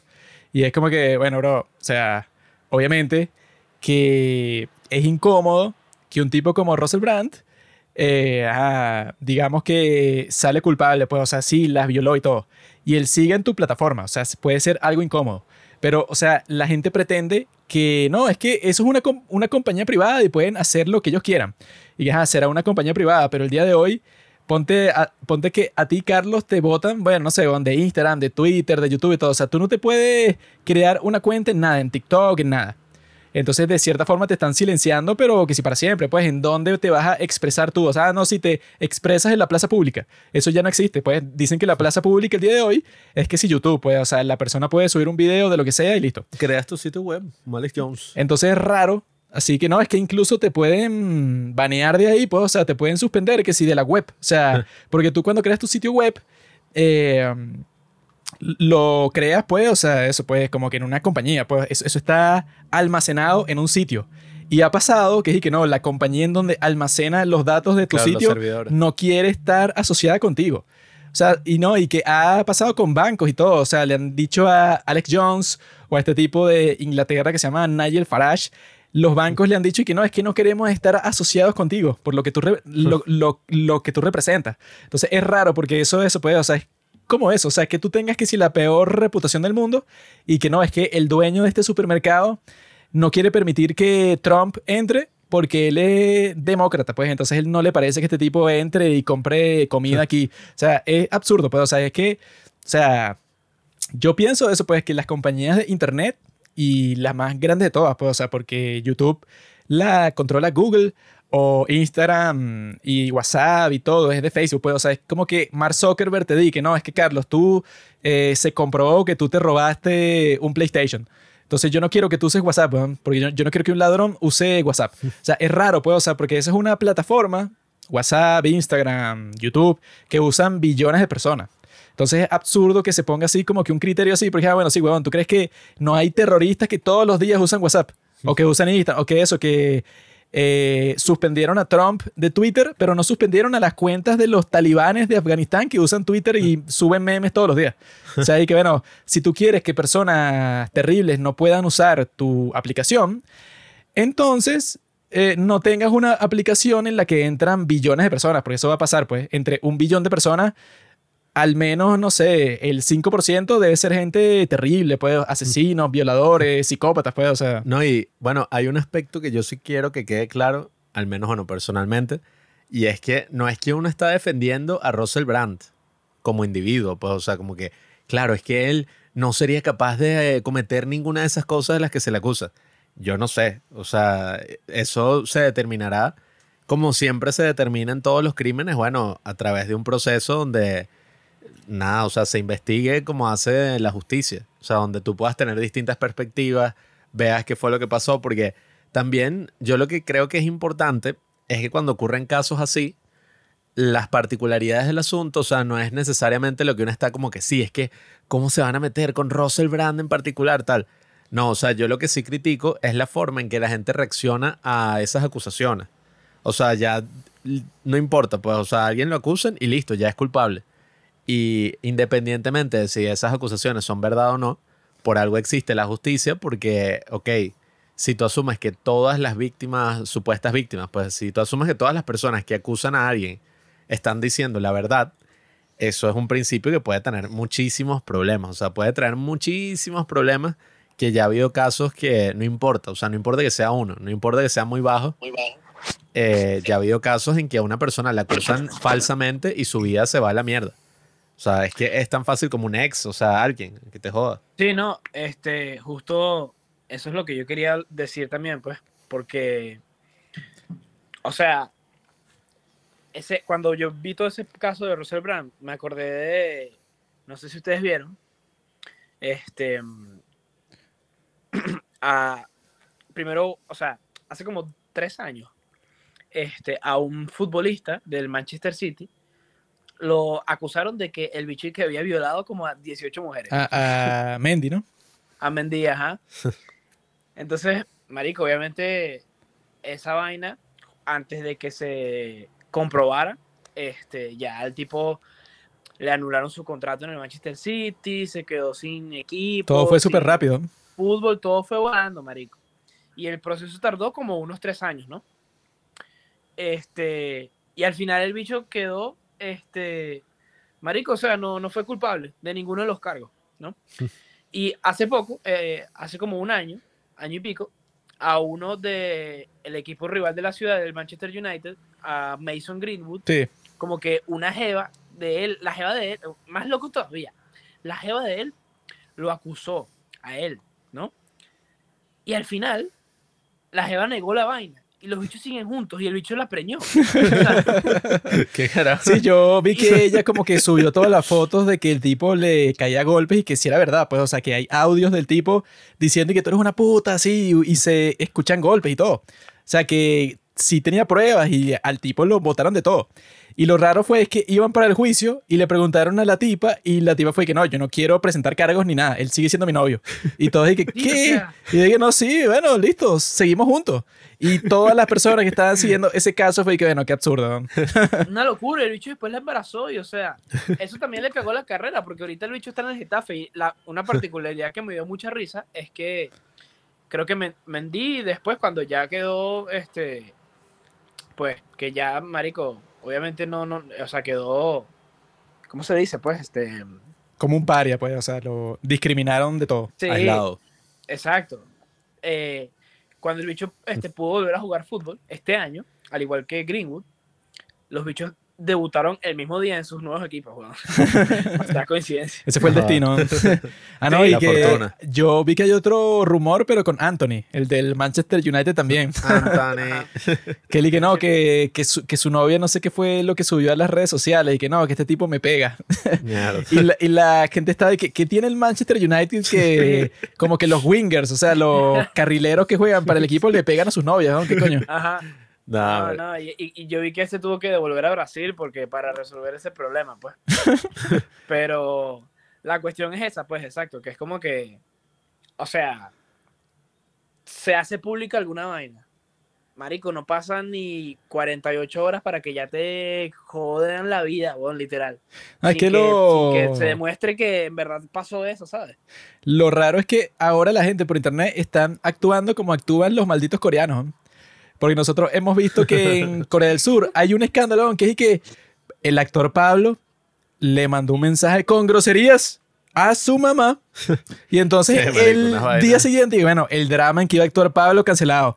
La película también. Las publicidades que le estaba haciendo con No, Domino's. Pizza cancelada. Hay- una una cosa así, que, que él no hizo nada. Hay, hay, Sí. hay, hay uno, un tipo, que no me acuerdo el nombre, pero es de un drama que él eh, sale en un drama que se llama Hometown Cha Cha Cha. Ajá, ese es el que yo iba a Y el tipo tiene una historia súper estúpida, que es que él estaba con su novia, pero su novia es súper seria, pues, o sea, que se iban a casar, ¿no? Y entonces, no sé qué fue lo que pasó, como que se filtraron unos mensajes, ¿no? Y los mensajes hacían parecer que el tipo la trataba mal y que le estaba manipulando a ella para que abortara. O sea, como O que sea, sí. dicen que un amigo malintencionado de la pareja como que filtró unos textos que lo hacían a él ver terrible. ¿no? Era como un mensaje en un foro donde la tipa contaba y que él me dijo que si yo abortaba, eh, se iba a quedar conmigo y nos íbamos a casar. Sí. Y después de abortar, y claro, él me llevó al lugar, estuvo conmigo toda la recuperación, todo, pero después de unos meses rompió conmigo. ¿no? Y lo que se implicaba es que él la manipuló a ella, eso, psicológicamente, para que abortara cuando ella no quería al principio. Eso salió, pues, o sea, se filtró esa historia un día, ¿no? Y el día siguiente el tipo estaba fuera de todo, weón. O sea, el día siguiente no fue eso, no fue investigación de que él violó nada, sino que fue que el día siguiente, no, bueno, está fuera del drama, está fuera de la película. Todos los tipos que hacían publicidad con él, Domino's Pizza, weón, como, y como cinco si- sitios más que sí de ropa y de cosas así, rompieron el contrato con él, weón, porque sí el día siguiente. Y luego, lo que pasó es que los amigos de la pareja comenzaron a filtrar los mensajes privados de eso, pues, o sea, que si capturas de pantalla y tal. Y ahí se muestra que el tipo tenía unos mensajes con ella y que lo que tú quieras, mi amor, vamos a hacer lo que tú quieras. Si quieres tener el hijo, bueno, perfecto. Y si no lo quieres tener, yo siempre voy a estar contigo y te voy a cuidar y yo pago el aborto, todo. Así, así, o sea, el tipo, el más dulce del mundo, o sea, el tipo, cualquier, no importa, mi amor, o sea, lo que tú quieras, princesa, sí, vamos a ser el tipo que luego de que salió eso, todas sus fans y tal, fue que no, bueno, este tipo es un santo, pues, o sea, mira cómo trata a su novia cuando la embarazó. Y ya, pues, o sea, luego de eso como que se medio restauró su carrera. Pero lo gracioso es que fue así, weón, un comentario de una exnovia. Y fue que no, bueno, listo, weón, sácalo, pero olvídate de él, el tipo es un maldito, olvídalo. Sí. Qué locura. No, y, y, o sea, es eso, pues lo que se está criticando acá no es necesariamente si el tipo es culpable o inocente, sino la presunción de inocencia. O sea, que eso es algo base, pues, o sea, tú no puedes decir y que, no, sí, o sea, él es culpable, él es culpable y en el juicio lo vamos a demostrar. No, o sea, es al contrario, pues tú tienes que buscar las pruebas para demostrar que él no es inocente. O sea, que él verdad cometió eso. Y también la cuestión con todas esas acusaciones de este estilo es que si al menos hubiera como que, ah, claro, ellas fueron a la policía y hay como un precedente legal. Digamos que la policía los ignoró. Eso le da mucha credibilidad a esas denuncias porque tú dices, coño, ellas fueron a la policía y la policía las ignoró. O sea, qué injusticia. Pero no, o sea, eso no pasó. Ahorita es que después de toda esta investigación metieron la denuncia 10 años o incluso más t- años después. O sea, No, y lo, Como 12, lo 13. gracioso va a ser cuando la policía ahorita les diga que eso no sirve para un coño porque no hay pruebas. Y entonces ahí va a ser y que, no, es que cómo se atreve la policía, ves, es que no sirve cuando tú vas a la policía porque te rechazan. Y bueno, ok, ahorita, en el 2023, si hubieras ido quizá en el 2013, no sé qué hubiera pasado, pero hubiera sido mejor, no sé. sí, porque... Es parecido al tema este de. Todo este tema que hay. en Ahí como que estás tapando el micrófono, bro, parece. Oh, shit. Ahora, ahora? sí, ahora sí, ahora sí. Eh, es, es parecido al, al tema y a la locura que está pasando ahorita en España con el expresidente de la Federación Española de Fútbol. Ah, claro. Que- Aunque ver, eso se rayó, ese tipo Rubiales. No, pero, o sea, eligió un mal Ese momento. tipo es un genio. es- o sea, todo ese tema es la cosa más absurda de la historia, güey, Sí. Porque, ajá, ese tipo, ese tipo, para empezar, es una basura. Era una basura como presidente. Era una basura, pero basura. Malísimo. Y entonces, bueno, este, las mujeres ganan este mundial, no sé qué, y el tipo le da un beso así, a lo loco, a- en la boca a la. El chique, ella me dijo, eres un crack. Y yo le dije, un piquito. Pero, marico, lo que me ¿Qué? después, después de todo, después, después del beso, tú ves todos los videos de las mujeres. Yo los vi, yo los vi. Marico, la tipa estaba súper relajada, estaban usándolo para la joda, ¿entiendes? No Sí. le importó un carajo. Todo el mundo se estaba entonces- riendo. Marico se estaba riendo. Y que, ah, te besaste con Ribeles, que sí, tío, que me besé, no sé qué. No, y luego las mismas compañeras y que beso, beso. Ajá, ajá, exacto. Lo agarraron para la joda. Y entonces después, cuando los medios allá y pues, marico, la política y todo el mundo literal puso la vaina de que no, que, o sea, también para joderlo a él, de que no, que el bicho es un maldito, no sé qué, miren lo que hizo y tal. La jeva ahí que no, miren, sí, no sé qué, fue un beso no consensuado, no sé qué vaina. No, no, es que yo la interpretación más absurda que vi de eso que acabas de contar es que la gente decía y que, mire, te explico. Tú cuando tienes un evento traumático, Carlos, sé que no sabías esto porque eres un maldito hombre heterosexual, tú cuando tienes un evento traumático, tú no sabes cómo puedes reaccionar. Entonces es posible que yo te viole hoy, imagínate eso, que yo te viole a, a- a ti hoy. Es posible que tú después te estés riendo con Robinson y se lo cuenten y sea un chiste, pues como que, ah, mire lo que pasó, qué locura, porque tú estás usando las risas y la alegría y tal para lidiar con tu trauma. Entonces no importa cómo reacciones tú, lo que importa es que quedó en el video que el tipo la besó a ella, pues, o sea, se puede estar riendo, puede estar vacilando, puede estar con todas las compañeras en una fiesta y tal, pero eso no importa, porque esa es la reacción que tiene la víctima al gran trauma que tú le hiciste. Bueno, bueno, no, ya, va. ahora que hablamos de todo este tema y hablando de las reacciones. Yo ayer estaba en una un fiesta buen- y besé a una Ah. tipa y la tipa de repente sacó un, un spray de pimienta y tal, y me lo echó en la cara. Qué no, estúpida. no, ¿no? escucha, escucha. Esto fue cuando yo tenía como 12 años, marico. Mierda. Estábamos jugando que sí. Y un tío. estábamos en mi residencia, Empezó temprano que Michael sí. Jackson. No, no recuerdo qué estábamos jugando, pero era un juego de esos que, que involucra como que, bueno, mira, te toco, entonces me tienes que perseguir y yo te toco que si la E. La E. güey. Y era mi tío el que, el que ideó el juego. Tú las te traes, toco, tú las te toco traes. y me tienes que perseguir. En eso, yo me acuerdo que Mierda. yo, yo estaba jugando, estábamos jugando esa vaina, entonces, marico, como que yo, o sea, yo era el que tenía que tocar a otra persona, ¿no? Entonces cuando voy, marico, sin querer, voy y le toco la, le toco la teta a una, a una se la toco así que, que eres, no sé qué, pero se la toco, ¿sabes? Marico, la jeva salió corriendo así, No sabes cómo funciona el juego. No es que tú sales corriendo, es que ahora tú Marico, persigues. show, a mí me querían matar, no sé qué, y que no, que tú, que no sé qué, marico, y que no, no la toques, no la veas, no sé qué, marico, eso fue la vaina más show de la historia. ¿Y no fuiste preso? Entonces, entonces, bueno, a lo que voy con eso es que, marico, la jeva reaccionó mal, pues se puso a llorar de una y se fue corriendo, se puso triste. Claro. Así No, hubiese y... reaccionado esta tipa también, weón. Claro. O sea, coño de bola, si, si, si en verdad fue una vida traumática, coño, tú ibas en el autobús así como que, marico, mira, verga, me acaba de besar este tipo es que yo no quería que besara, ¿qué le pasa? La ¿sabes? tipa estaba mostrando sé la qué. foto y es como Casillas cuando ganó el mundial con la tipa esta, la Marico, presentadora. sí, sí, sí, o sea, no me jodas, weón. Y, y, o sea, el problema no solo es ese, sino que la vaina se fue tan lejos que los- las bichas lograron que la selección española, ya no sé, o sea, la selección española, sabes que bueno, lo normal es que está la selección española de fútbol femenina y la selección española de fútbol masculina. Ahora Ajá. no, ahora es selección española. Sí, sí, sí, yo vi. Es una sola. ¿Qué es eso, weón? O sea, qué, qué, qué- qué estupidez, marico. No tiene sentido. No tiene nada de sentido, no tiene ningún tipo de sentido. Es que al final todas esas cosas terminan como en lo que se conoce como la corte de la opinión pública.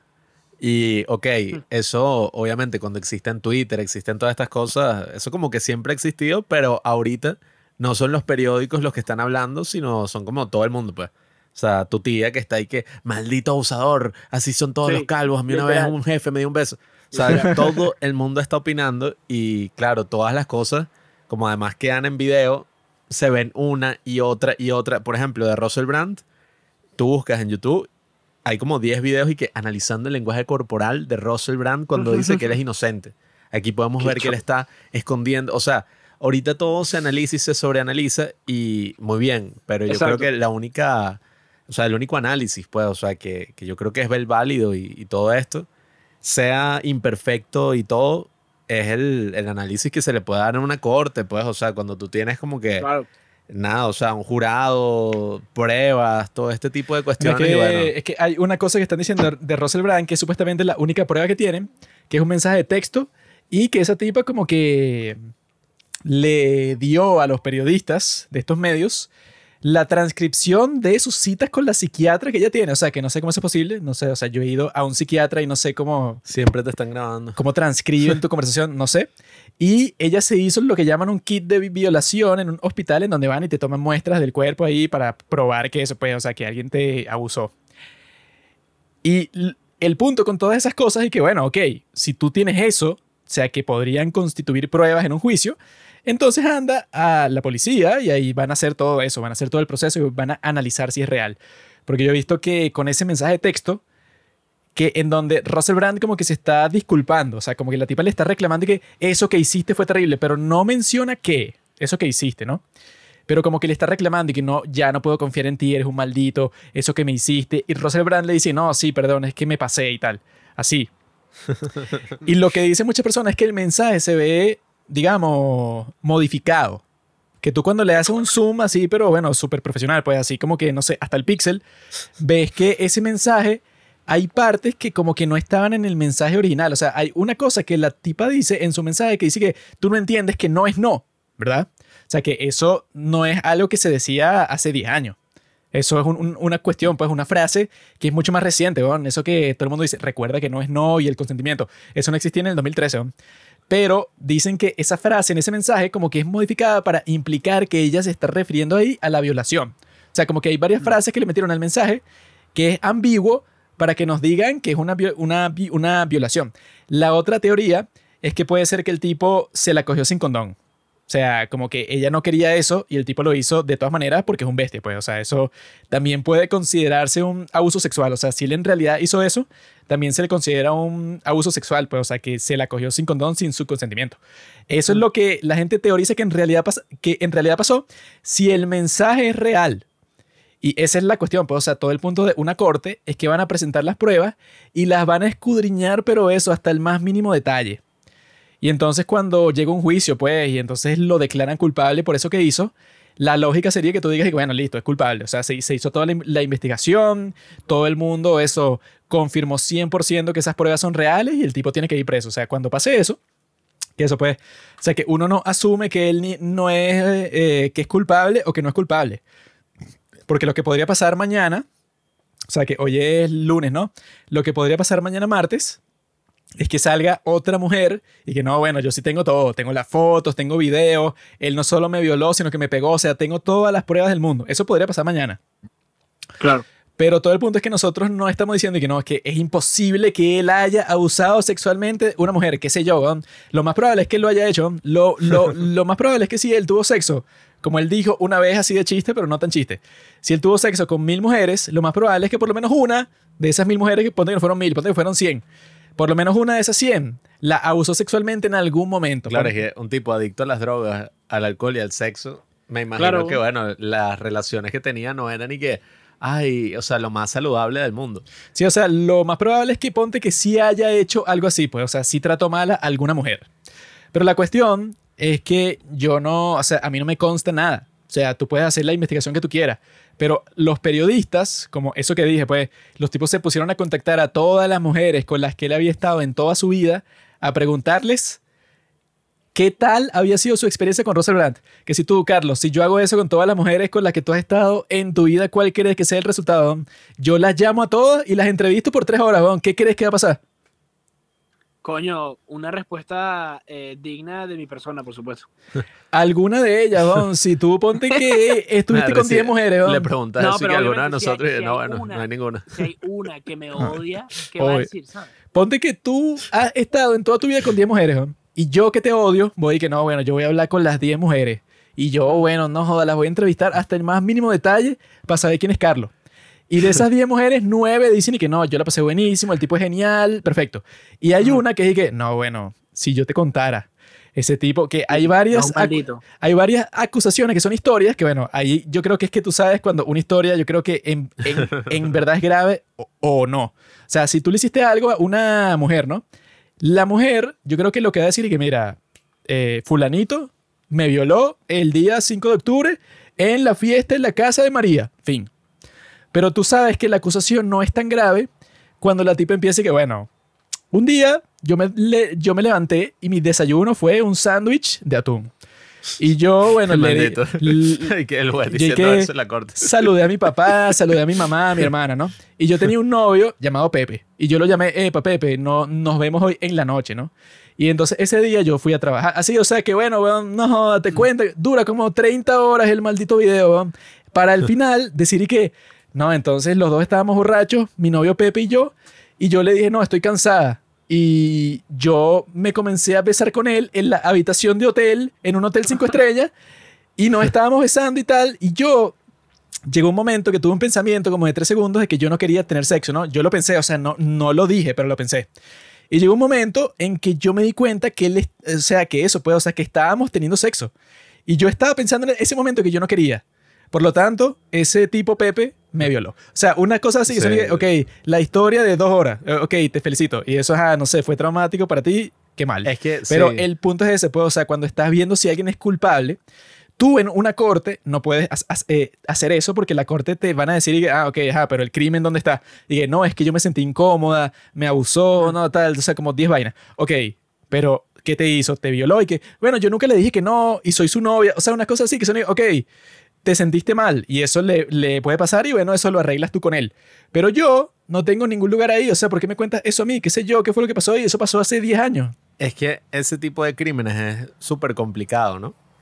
Y cuando eso se lleva directamente, pues, o sea, a la conversación pública, al ojo público, donde, bueno, o sea, todas las historias son que si las más sensacionalistas, exageradas, de una se crean dos lados, los que defienden a Russell Brand y los que lo odien.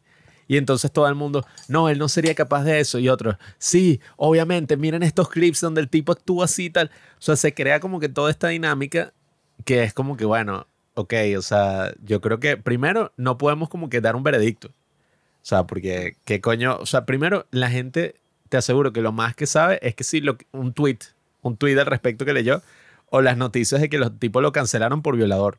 O sea, pero te aseguro que uno ni, o sea, la gente ni se ha leído como que la denuncia completa o nada así. Segundo, como es un crimen, un crimen tan complicado, a veces las cosas, bueno, o sea, imagínate. O sea, imagínate lo complicado que puede llegar a ser una relación y algo como el sexo cuando está involucrado el alcohol y las drogas, de lado y lado. O sea, porque, ajá, o sea, imagínate, si tú estás borracho para la mierda y ella también. Ah, no, y que el, ¿Qué? y que el Los tipo... dos se violaron. Una de las que lo acusó, resulta que ella tenía 16 y él tenía 30 años cuando era novio. Entonces, como que la gente está aquí, no, qué enfermo y tal. Pero en Inglaterra es legal. O sea, ok, Claro, será, que- será, será Sí. inmoral. Y el tipo, y que no querían que lo vieran en público con ella, obviamente, porque te hace ver mal. Pero, ah, bueno, ¿quién le manda a los ingleses tener esa edad de consentimiento que para mí es, Bueno, es que- es genial, es perfecta? Lo felicito, o sea, en realidad son un país genial para vivir, pero no te puede, o sea, porque lo ponen en el artículo y que, y para colmo, una de las víctimas tenía 16 años, mientras él tenía 30. Y yo que, Bueno, sí, bueno, que será mal o será bueno, lo que sea, o sea, será inmoral, piénsalo como tú quieras. Pero aquí estás hablando de una acusación criminal. ¿Eso es Sí. ilegal? No, no es ilegal. Es que Entonces, se- no sé por sí, qué lo menciono. Al final, todas esas acusaciones terminan yéndose a unos lados que uno dice, como que, bueno, ok, eso está mal, pero eso es un crimen. O sea, como que él me manipuló emocionalmente y eh, me dijo que yo no sé qué broma era mala y entonces él me soltó. Y tú dices, bueno, ok, el tipo es un mal novio, fue un mal novio, fino, y ok. Pero vas a, o sea, vas a meterlo preso por eso, vas a hacer eso porque ese, Ay, eh, yo estoy coño. seguro que Russell Brand en algún momento habrá sido el peor novio del mundo. Sí, un pero, adicto o al sea, sexo, drogadicto, Claro. que sale con la de 16 años y que mandaba y que una camioneta de la estación para la que él trabajaba, de la BBC, para recogerla del colegio.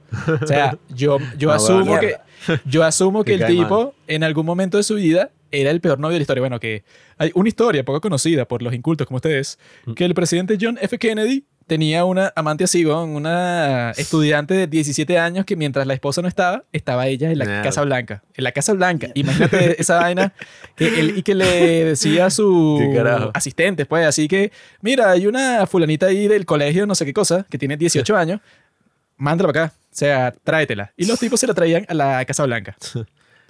Porque, porque todos los hombres grandes No. bueno, es que piensan así como yo. esa es una de las cosas también importantes, lo de no idealizar a la celebridad. Porque, o sea, al fin y al cabo todos son seres humanos.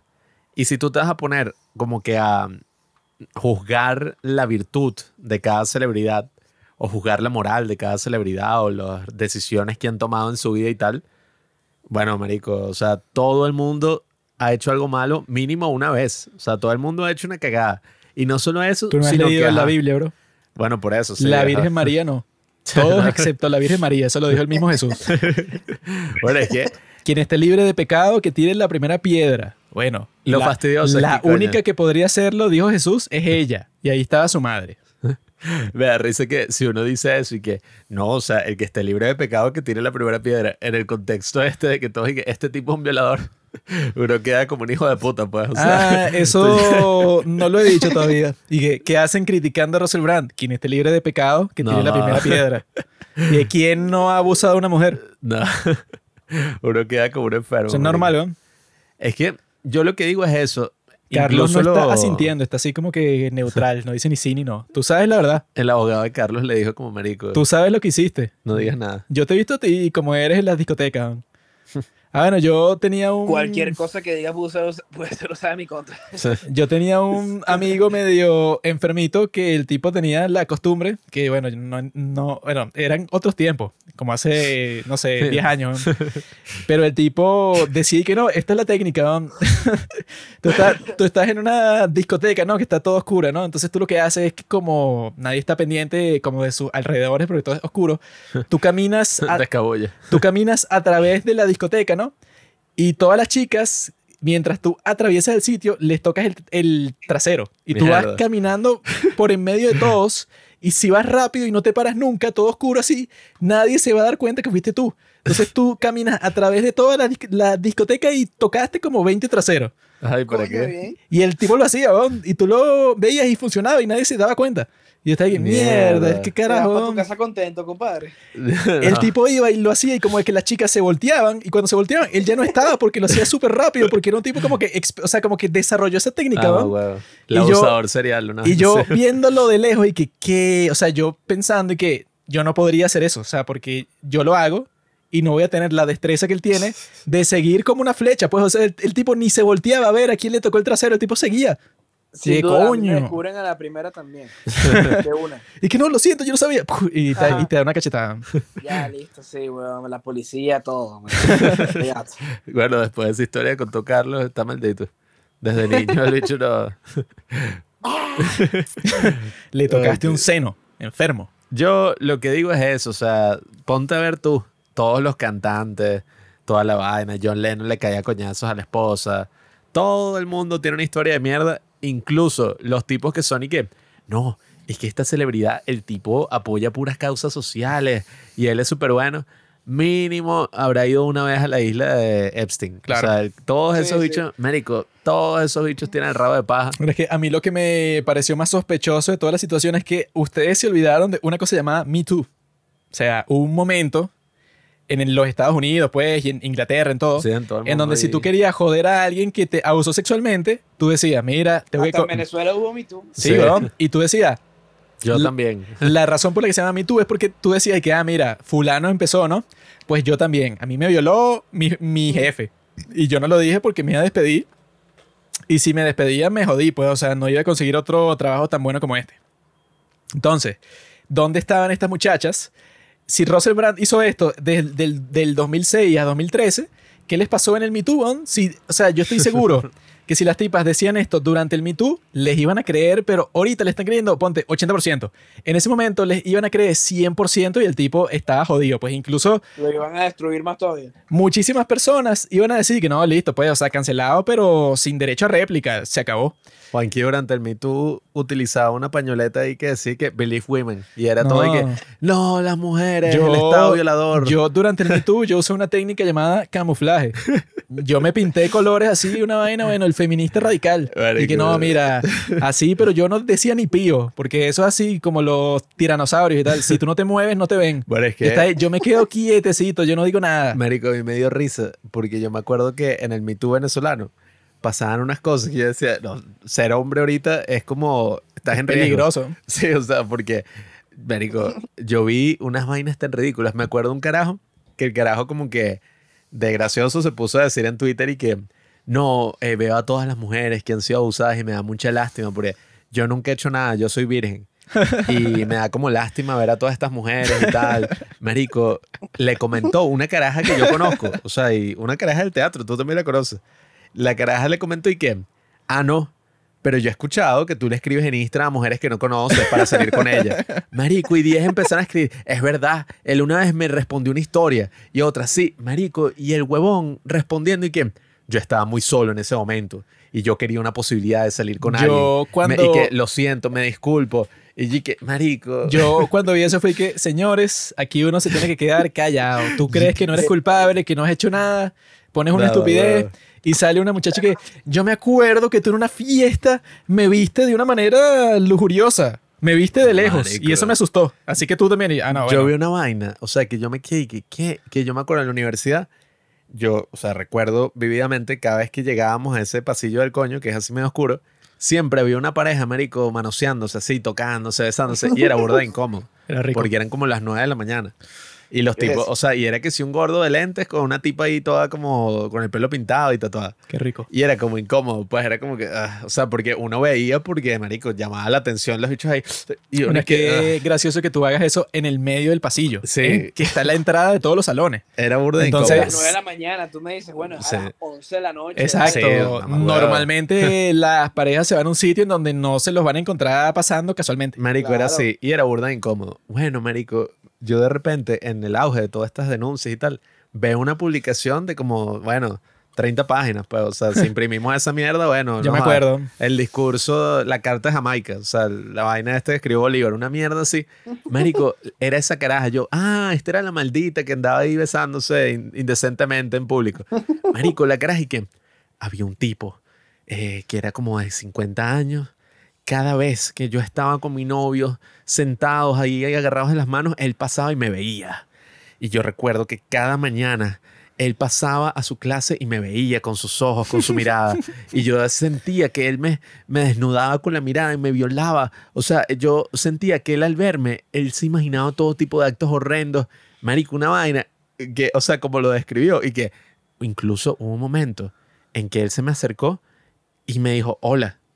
O sea, como queriéndome saludar. Y yo inmediatamente, o sea, me alejé corriendo y mi novio se ella- puso enfrente para que no se acerque. Yo, marico. Ella ahí que cuando ¿Qué? él me dijo hola, yo sentí escalofríos. Sí, sí, y yo ¿qué? comencé a correr y yo dije, ¿qué pasó? Qué maldita. El tipo era un monstruo, ¿no? o sea, era, Sí. era un tipo, no sé, con una, Notre Dame. una, un- un- un- una deformación en la frente de, de, de tres metros. ¿no? O sea, ¿qué? O sea, ¿qué tan enfermo puede ser? Y el tipo era yo.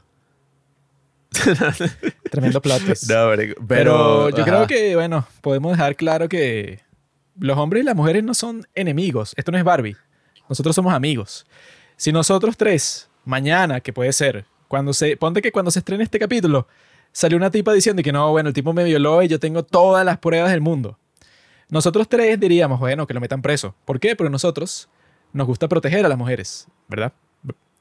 ¿Verdad, Carlos? Dilo, confiésalo. Eso es correcto, eso es correcto. Lo que no me gusta proteger es ah, las mentiras o las falsas acusaciones. Entonces, no digo que estas sean falsas acusaciones, pero viendo los hechos que tenemos por ahora, pues parece que son más oportunistas que otra cosa.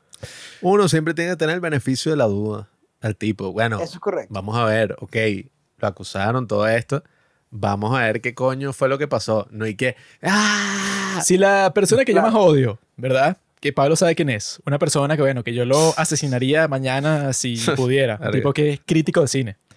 Si a ese tipo, si a ese tipo mañana le llueven unas acusaciones así como las de Russell Brand, pues, o sea, que tú ves que pueden ser graves, pero que no tienen pruebas. Yo, que soy un amante de la libertad, la democracia y la verdad, yo diría, digo, bueno, ok, yo lo odio a él. Si es por mí que se pudre en la cárcel y que lo maten. Pero yo no sé. Yo no sé si es verdad o no. Así que hasta que eso no se compruebe, yo voy a defender a ese ser humano tan terrible, ¿verdad? Pero quizá no es un abusador sexual, no sé.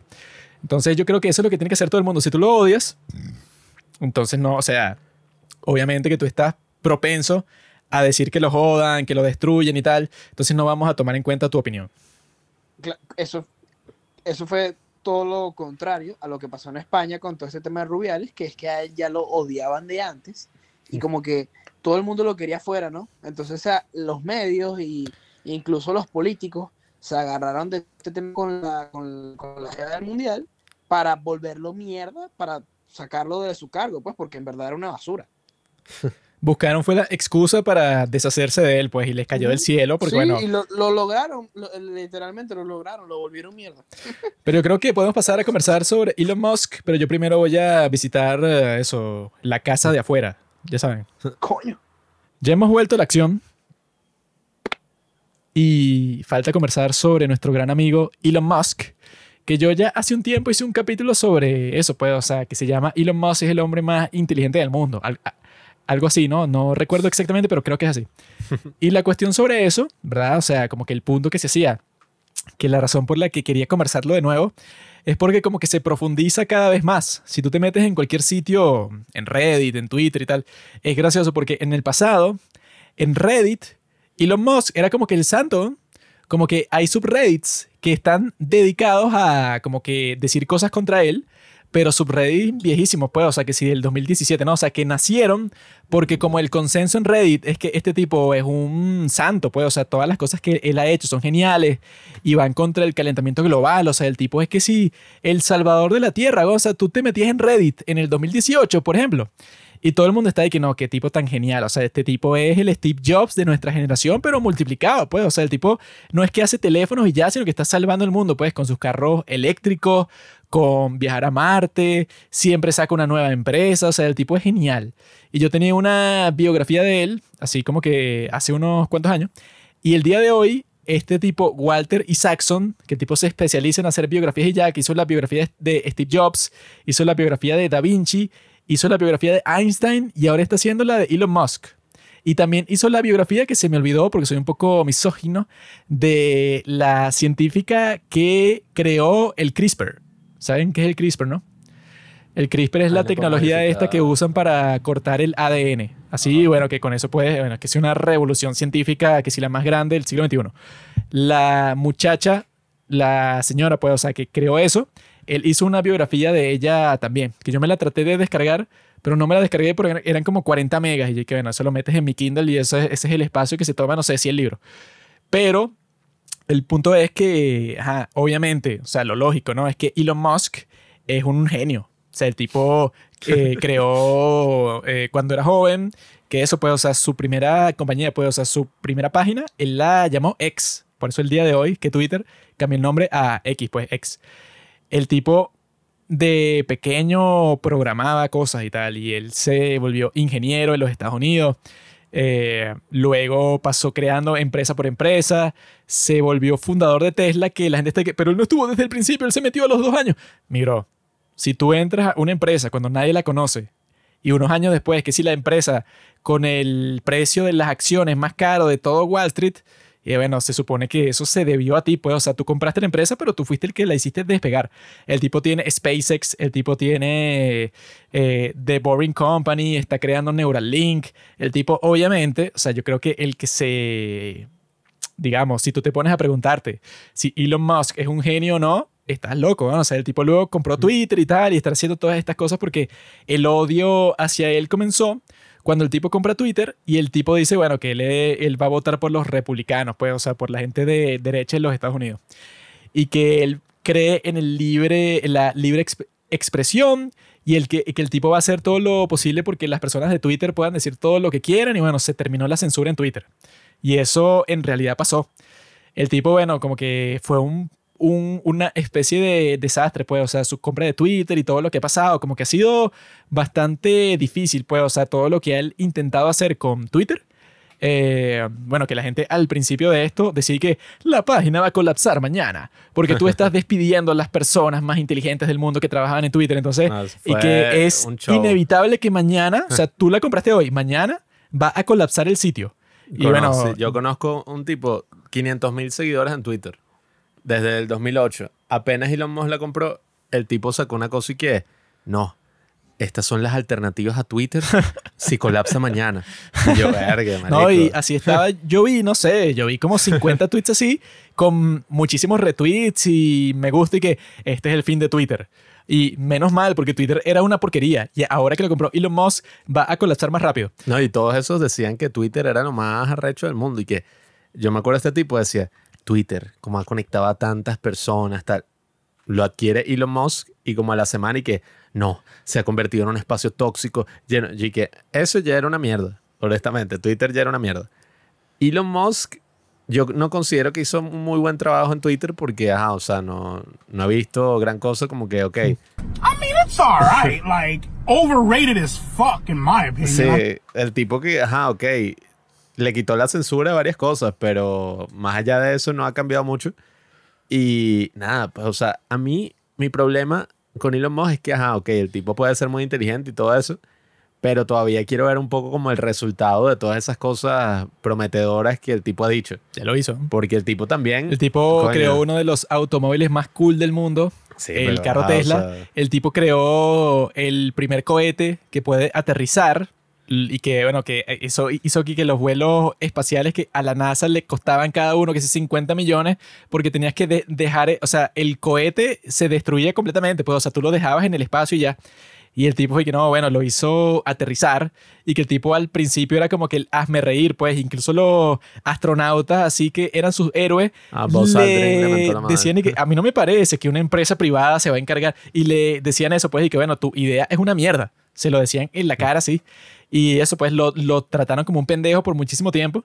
Y el tipo como que siempre tiene una nueva idea para una nueva compañía y que tiene éxito. Pues o sea, el tipo obviamente no ha llegado a Marte y el piloto automático de Tesla no es totalmente autónomo. Es que o sea, la hay, cosa. hay cosas que él ha, pro- ha- ha Él ha prometido, prometido- que van a pasar que si en el 2018 y hasta el día de hoy no han pasado. Sí, porque, o sea, mi problema sencillo, pues, con Elon Musk es eso. El tipo también ha prometido unas vainas y que yo voy a llegar a Marte, eh, todos los carros van a ser autónomos 100% y voy a crear un dispositivo que se inserta en tu cerebro mediante el cual, o sea, tú cognitivamente, o sea, todo va a cambiar, pues el mundo va a cambiar, todas las enfermedades así, motoras, la gente que no puede caminar, todo se va a solucionar.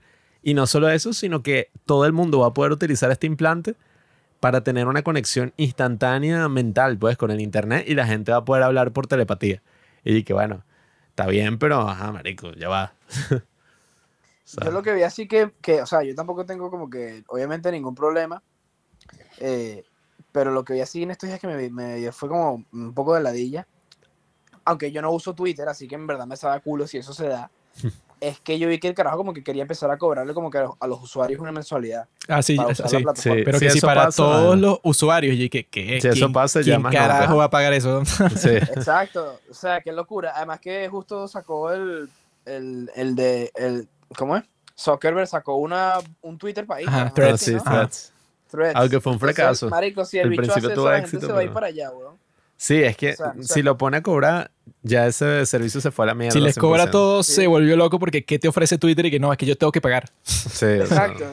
No es y que, bueno, Spotify, que tienes música, ¿sabes? Es como que, ah, no me jodas, Y que weón. aquí puedes ver los tweets de tus amigos. Y de coño, qué fino. ay, ¿Qué para- me importa? Y No, y uno que se mete eso, en eso para ha sido completamente gratis por siempre. weón. Sí, es que eso no, era un, eso no es un buen Sí, modelo de negocio. Eh, el tipo se volvió loco al ofrecer 22 billones de dólares. O sea, la aire fue como, bueno, te drogaste. No, de- al final fueron 44. Ah, fueron 44. No me jodas. O sea, imagínate, 44 billones de dólares. O sea, esa mierda compras que si un país. No, y Así, que, mierdero acá. O sea, yo lo que estuve viendo, que eso es lo que dice Walter Isaacson, que es el que está escribiendo su biografía, que, como dije, es el tipo que escribió la biografía de Steve Jobs, la de Da Vinci, la de Einstein y la de la tipa que inventó CRISPR. O sea, es un tipo que escribe las bi- biografías solamente de los más genios del mundo. El tipo dijo que él es como que súper emocionalmente inestable, porque él dice que como que su papá lo trató de la mierda. O sea, Yo vi que- que tenía depresión y yo, no, me no, jodas. yo vi que su papá, o sea, el tipo te dice que lo trataba, pero como un esclavo, pues, o sea, y que le decía cosas así que, bueno, que, y que cuando le hicieron bullying, y que hubo un día que eh, Elon Musk llegó de, del- de la escuela, llegó para la casa, y el tipo estaba ensangrentado, pues, o sea, como que lo lanzaron por las escaleras y le dieron una paliza, pues, o sea, una golpiza increíble. Y el tipo llegó para la casa, y el papá lo que le dije que no, es que eso fue tu culpa. Y que es que tú no te sabes defender, tú eres un pendejo y lo que te hicieron te lo mereces, pues eres un niño indefenso y estúpido. O sea, una Sería cosa así, pues. papá. O sea, el tipo y que lo trató horrible. O sea, como que él pasó un montón de tiempo que no le hablaba a su papá y que lo odiaba completamente, no quería saber nada de él y que hasta el día de hoy, pues, o sea, como que, y que el papá de Elon Musk le pasa mensajes a Walter y Saxon para que se los mande a Elon, porque si no, él no, no los ve. Entonces es gracioso que la gente dice que su papá tenía una mina de, de esmeraldas, así como si fuera como que, ay, o sea, como que su papá tenía muchísimo dinero cuando ellos eran niños en Sudáfrica. Y en ese momento, eh, como que él decidió irse del país porque le parecía una mierda y su familia le parecía una mierda, o sea, como que el tipo se encontraba encerrado. Y creo que su mamá como que tiene la nacionalidad de Canadá y por eso él se fue para Canadá y después le dieron un chance de, de- la visa de los Estados Unidos porque ya tiene eso de ser, de ser canadiense y tal. Como que el tipo buscó todos los medios posibles que le ofrecía su familia para irse del país. Y que durante todo ese tiempo el tipo como que vivía en casas de familiares que conseguía por ahí o que si ciertos amigos y eso, pero que no tenía ningún contacto con su padre y no tenía el chance de la plata de su familia. O sea, el tipo como que cortó relaciones completamente porque lo trataban como un pedazo de mierda y él, bueno, eso quedó como con muchos traumas. O sea que ese tipo, pues, o sea, su biógrafo, que yo espero tener al- al- algún día un biógrafo porque es gracioso, porque bueno, si tienes uno, ya se asume que tú eres un tipo ex- exitoso, pues nadie va a hacer una biografía de un tipo cualquiera. Yo tengo una biografía así del tipo y me visita en la cárcel. Así que la visitas y que No, no, bueno. es gracioso y que no, bueno, está este tipo aquí conversando con su biógrafo. Y dije, coño, ¿quién eres tú? no? Porque si te están haciendo una biografía debe ser Sí, alguien importante. coño. Y entonces él, él dice que Elon, como que en muchas circunstancias, el tipo como que se vuelve loco. Pues, o sea, el tipo es como que muy voluble emocionalmente, que puede ser que tú estés conversando con él en un momento y él está como que se vuelve loco, pues, o sea, como que ves que el tipo está así como que en una reunión y el tipo, bueno, los odia a todos, o sea, los insulta, se vuelve completamente loco, pues, así gritando y todo. Y como a los cinco minutos y que él te está mostrando que es un video de un sketch de Monty Python. O sea, así como que pas- transiciona súper rápido, que si en un instante, a convertirse en un tipo súper amigable de la nada. Y tú estás, y ah, pero tú hace cinco segundos estás insultando a todo el mundo y diciendo que todos son unos malditos estúpidos. Entonces, dicen que él y que cuando compró Twitter, el tipo estaba así como que si tú le preguntabas a las 8 de la mañana si quería comprarlo y te decía que no, y si le preguntabas a las 12 del día y que sí, lo quiero comprar, iba a ser el mejor proyecto del mundo. O sea, el tipo es como que, ajá, eh, según el biógrafo, como que él está lidiando constantemente que sí con los traumas que le, que le puso su padre y entonces él es un poco como Steve Jobs que trata mal a ciertas personas, pero eso hace que eh, como que se desempeñen mejor en su trabajo, o sea, como que tienen como que todas esas eh, complejidades. Pero la cuestión, pues, o sea, la razón por la que quería hablar de eso es porque hay muchas personas en el mundo y en las redes, redes sociales que quieren pretender y quieren quejarse, pues, o sea, porque el hecho de que el tipo sea el hombre más rico del mundo y que haya logrado tantas cosas con su vida, yo supongo que hay muchísimas personas y eso es lo que he visto, pues, o sea, supongo que la razón por la que dicen que él es un estúpido y que no ga- ganó nada por su cuenta, o sea, porque yo he visto cosas así de personas que te dicen, bueno, hay canales de YouTube que se dedican solamente a decir que el tipo es un maldito mentiroso y que todas las cosas que él ha hecho en toda su vida son falsas y que él ganó todo es por contactos con su papá y tal. Y bueno, yo creo que eso hay muchísimas personas que simplemente no pueden aceptar que hay personas en el mundo que son especiales, pues, o sea, que nacen como que con un don, así como que tienen un talento increíble y que no es que tú eres el super genio, pero bueno, naciste con un talento increíble y que por eso tú eras una persona más, o- más o menos normal como Elon Musk o, o como Steve Jobs y por cosas de la vida, bueno, te convertiste en una de las personas más icónicas y millonarias de todo el mundo. Hay muchas personas que no quieren aceptar eso y como no lo quieren aceptar, bueno, están dispuestas y que él nunca logró, o sea, no es que es un tipo normal que se convirtió en billonario, no, es que en realidad él es un pedazo de mierda y nunca logró nada y todo lo que ha logrado en su vida es por suerte. Y que sí, weón, o sea, explícame, o sea, la suerte que tú tienes que tener, debes tener el medidor de suerte en 100% para que tú seas un pedazo de mierda estúpido, pues, o sea, no eres ni inteligente ni nada y terminas siendo el hombre más rico del mundo. O sea, ¿tú crees que eso es posible? Ahí, compañero, lo que pasó fue que nada, pues las guerras culturales lo consumieron. Porque en Estados Unidos, ajá, políticamente están viviendo un tiempo muy divisivo, ¿cómo se dice? Divisive. O sea, donde todo el mundo está así como que, bueno, Polarizado. Dividido. dividido, polarizado, están en todas estas cosas. Y yo recuerdo que cuando Elon Musk en el 2016 formaba parte de una junta de consejeros de Trump, fue que Elon Musk se paró de la reunión y se salió del consejo de Trump. Porque él dije, yo no voy a apoyar a este tipo que es un enfermo y todo el mundo, wow, qué arrecho este tipo es Tony Stark. O sea, incluso para Iron Man se Ah, bueno, basaron en él. Todo el mundo está diciendo este tipo de Que genio. el personaje de Tony Stark está basado Sí. en él, que no sé cómo, porque él es medio autista y Tony Stark Sí. es el tipo más cool del mundo. No entiendo, pero sup- supuestamente. Sí, él aparece en Iron Man 2. Entonces, y que, no, que este tipo es una lacra. De repente el tipo va y dice como que no, ajá, o sea, estoy en, en contra de todas esas vainas liberales locas así. Creo que va a votar incluso republicano. No, y que, Ya, el y tipo que una basura, uno de pues, sus hijos es trans. Sí, bueno. Uno de sus hijos es trans y él dice como, bueno, qué fastidio. O sea, lo dice abiertamente y bueno, yo creo que mi esposa como que lo convirtió así porque eso no es natural. O sea, el tipo que sí un, fast- un fastidio. O sea, que no, es- no debe haber nada más fastidioso que, bueno, que ese es otro punto que yo ya he mencionado, pero creo que también tiene que ver aquí, pues, o sea, que mucha y bueno, gran parte de la cultura del Internet la crean muchachas adolescentes. Y que eso yo lo vi en un podcast que decían como que cuál es el origen de todos estos términos que uno conoce como el de apropiación cultural, ¿sabes? Como que puros términos así Sí. que tú dices como que, ah, bueno, ¿a quién se le ocurrió, no? Y en el podcast te decía, bueno, se le ocurrió a un foro en Tumblr en donde la mayoría de eso eran muchachas adolescentes, en donde se pusieron a pensar, bueno, que todo es racista, que todo es discriminación, todo. Pues, o sea, eso salió de un foro, de un grupito de muchachitas adolescentes conversando sobre eso. Entonces, el día de hoy hay términos así que me parecen estupidísimos. ¿no? Hay uno que se, hay uno que se llama, no sé si lo has escuchado, Carlos, que se llama The Ick. De, así, I-C-K, The Ick, ¿sabes? La picazón. Me suena. Y ese término se traduciría al español como el asquito, así, ¿no? Y entonces como que la gente pregunta en las redes sociales y que, ¿cuál es tu más grande ick? ¿Verdad? O sea, ¿cuál es tu más grande asquito? Y entonces la cuestión es que, ay, ¿sabes qué me dio asquito? Cuando este tipo, eh, no sé, como que dijo un comentario sexual sobre un compañero de trabajo medio asquito. Entonces hay gente que se expresa así, que tiene 15 años, weón, que es eso del asquito, que eso de, de ick. O sea, ¿qué clase de, de- de estúpido eres? O sea, eso o red flag, pues, o sea, es así como que algo Ah, no, pare- eh, parecido. Como que todo eso salió de esa cultura así de las niñas adolescentes conversando sobre eso. Bueno, que son personas que, bueno, adolescentes en general no saben de nada. O sea, ¿tú qué vas a saber de la vida en general? Entonces, Sí. esas personas crean esos términos de internet y las personas mayores, porque yo he visto eso, pues, o sea, que aquí sí, gente en Reddit, que, bueno, que en Reddit tú, tú pones tu edad y tu género cuando vas a hacer una publicación. Y hay personas, no sé, no sé qué si de 30 años y que mi más grande asquito es cuando un hombre te pide el teléfono en vez de pedirte tu Instagram. O sea, unas cosas así, que dije, ¿cuántos años tienes tú? weón? que eso de asquito, que, que, que eso de ick. O sea, Sí, no. como que hay muchas cosas que son y que, mira, eso son, esa es la forma de hablar de un bebé.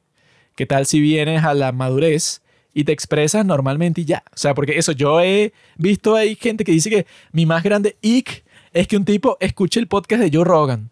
Ah, o, sí. o que, o que sea fan de Elon Musk o de Jordan Peterson, así como que puras cosas que son, y bueno, estas son mis condiciones para que tú seas mi novio. Y digo, bueno, porque no te expresas como una mujer, ¿no? Que ya eres, pues, o sea, ya tienes, no sé, 23 años, que es eso del asquito. O sea, ¿cuántos años tienes tú? Ese es el síndrome de como personas que se la pasan como crónicamente online.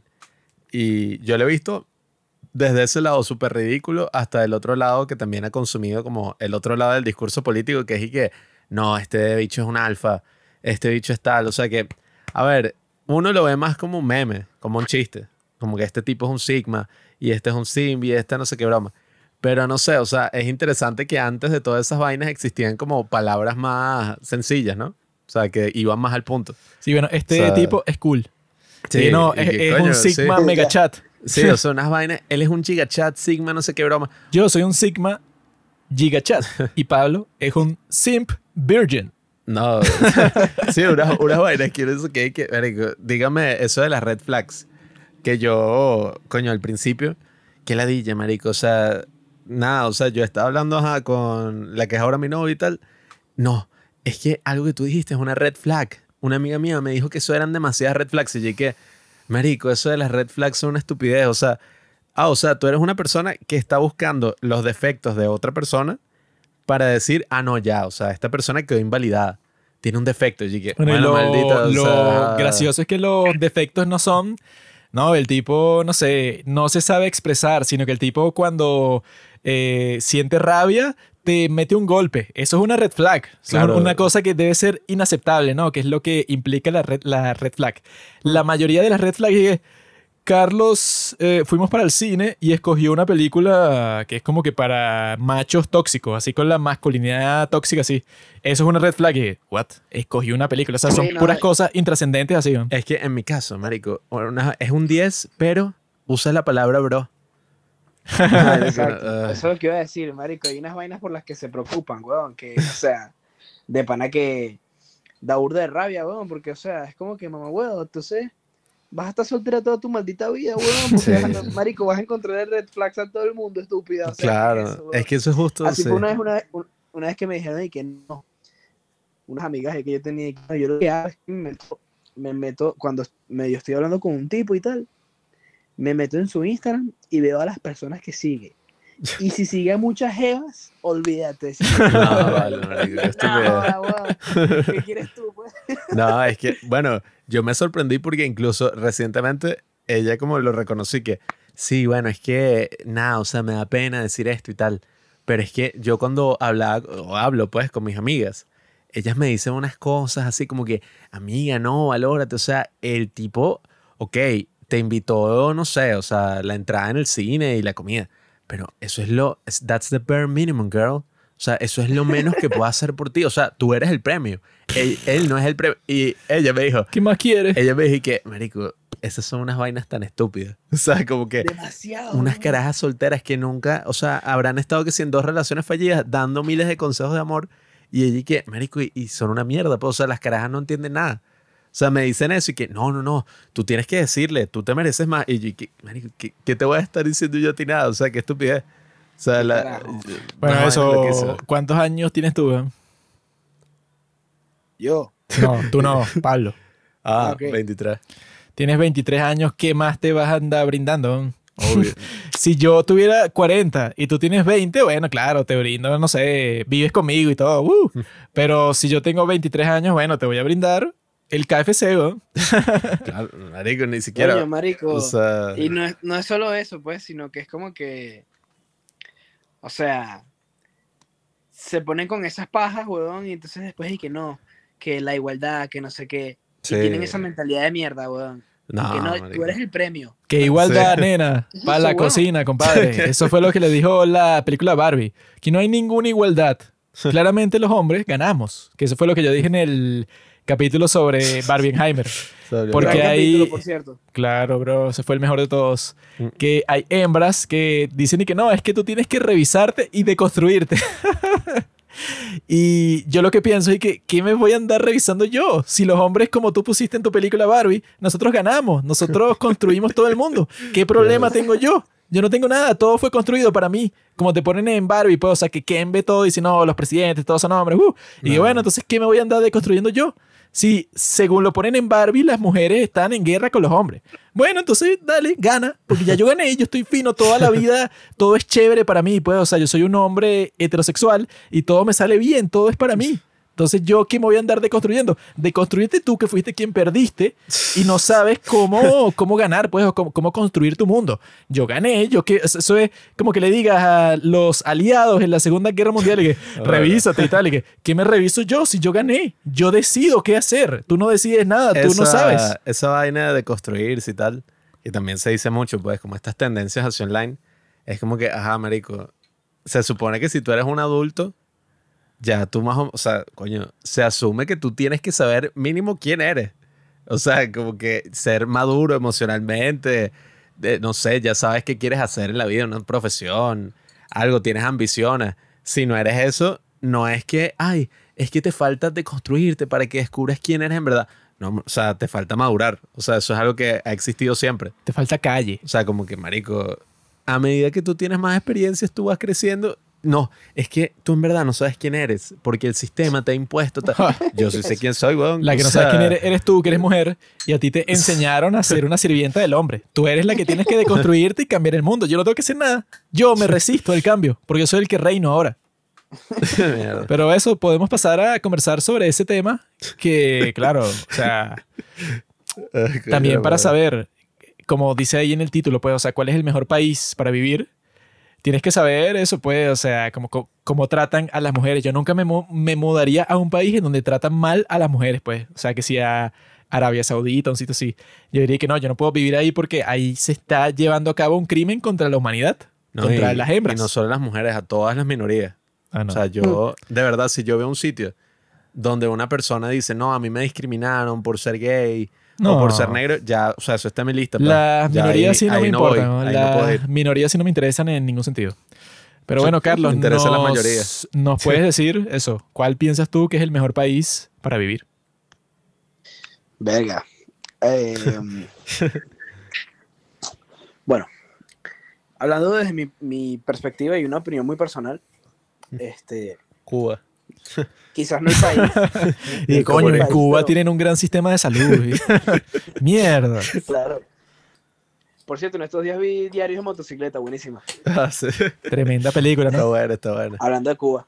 Eh, hablando de, de un tema muy personal, eh, siento que la ciudad específica donde más me gusta vivir, o, o bueno, donde creo que mejor encaja todo lo que quiero, es eh, Nueva York. Este, pues porque, o sea, hay absolutamente todas las cosas que me gustan. eh, en cuanto a mujeres. en cuanto a- Y que ya, listo. Y que en cuanto a mujeres, y que coño, listo, qué En cuanto a fino. mujeres, en cuanto a cerveza. la mejor ciudad en cuanto a, a eso y a que sea al, al arte y o sea toda la diversidad cultural que hay en la ciudad es una cosa increíble. Cada mujer es una obra de arte, bro. sin duda. Y este y bueno o sea es como que ahorita en este momento de mi vida es como eh, la ciudad donde donde quiero estar y que me siento más cómodo. Sin embargo no sé si en 20 años sea o sea piensa igual.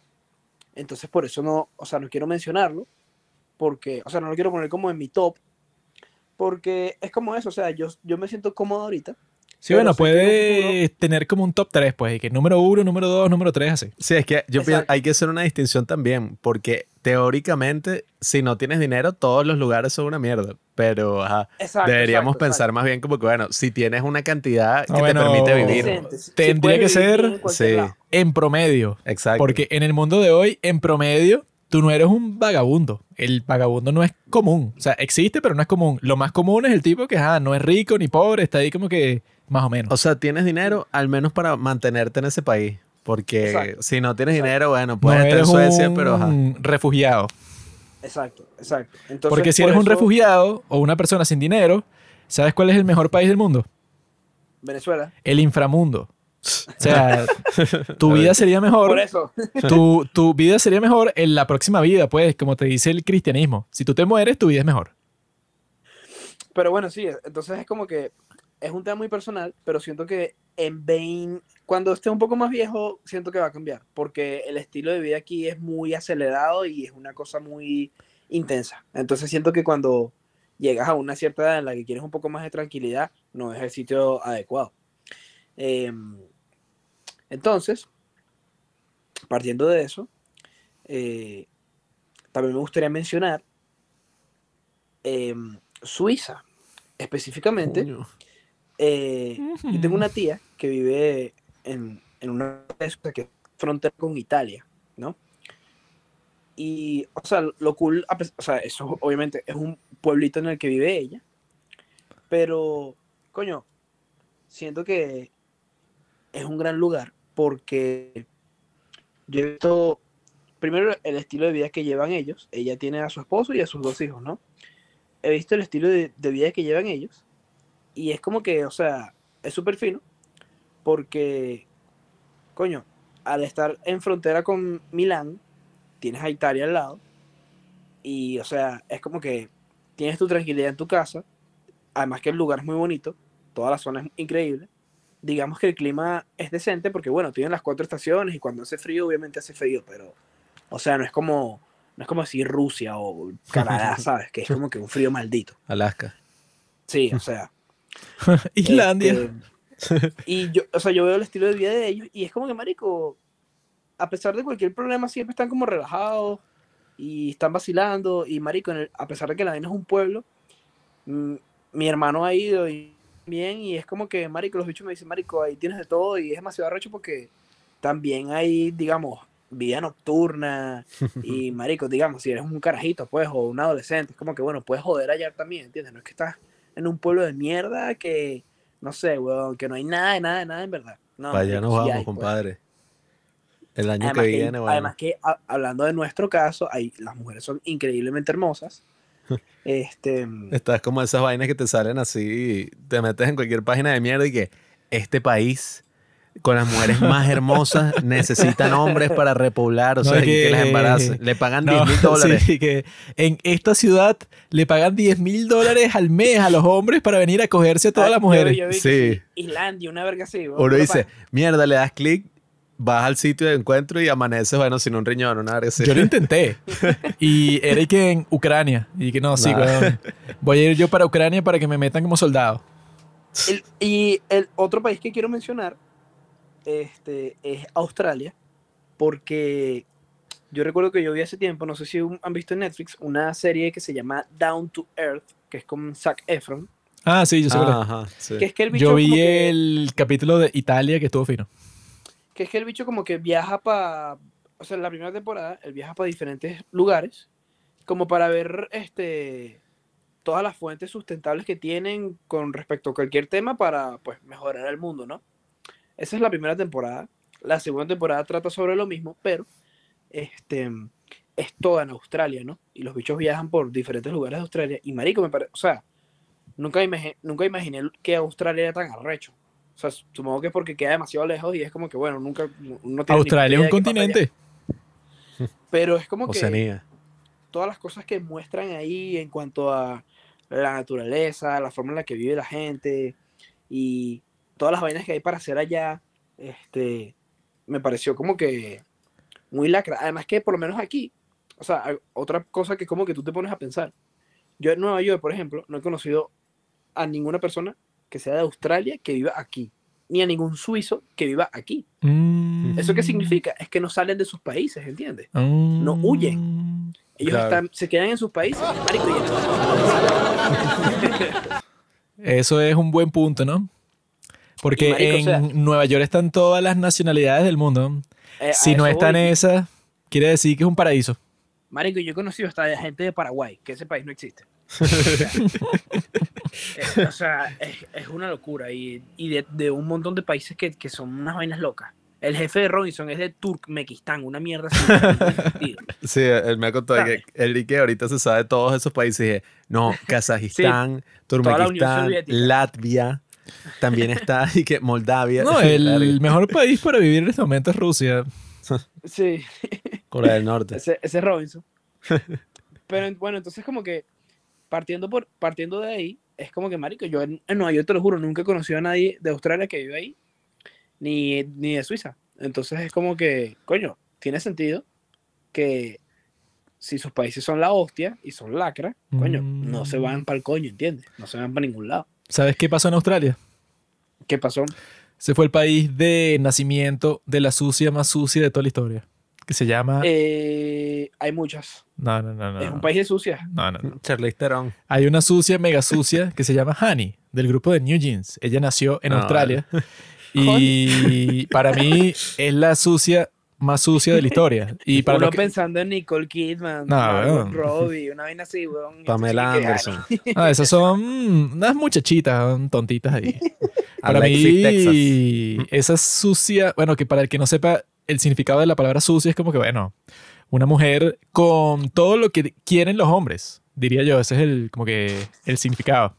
Excelente. Y para mí es esa, pues, o sea, la sucia, mega sucia, viene de Australia. Lo que quiere decir que esa tierra eh, es como eso, cualquier, eh, digamos, cualquier tierra, pues, cualquier suelo.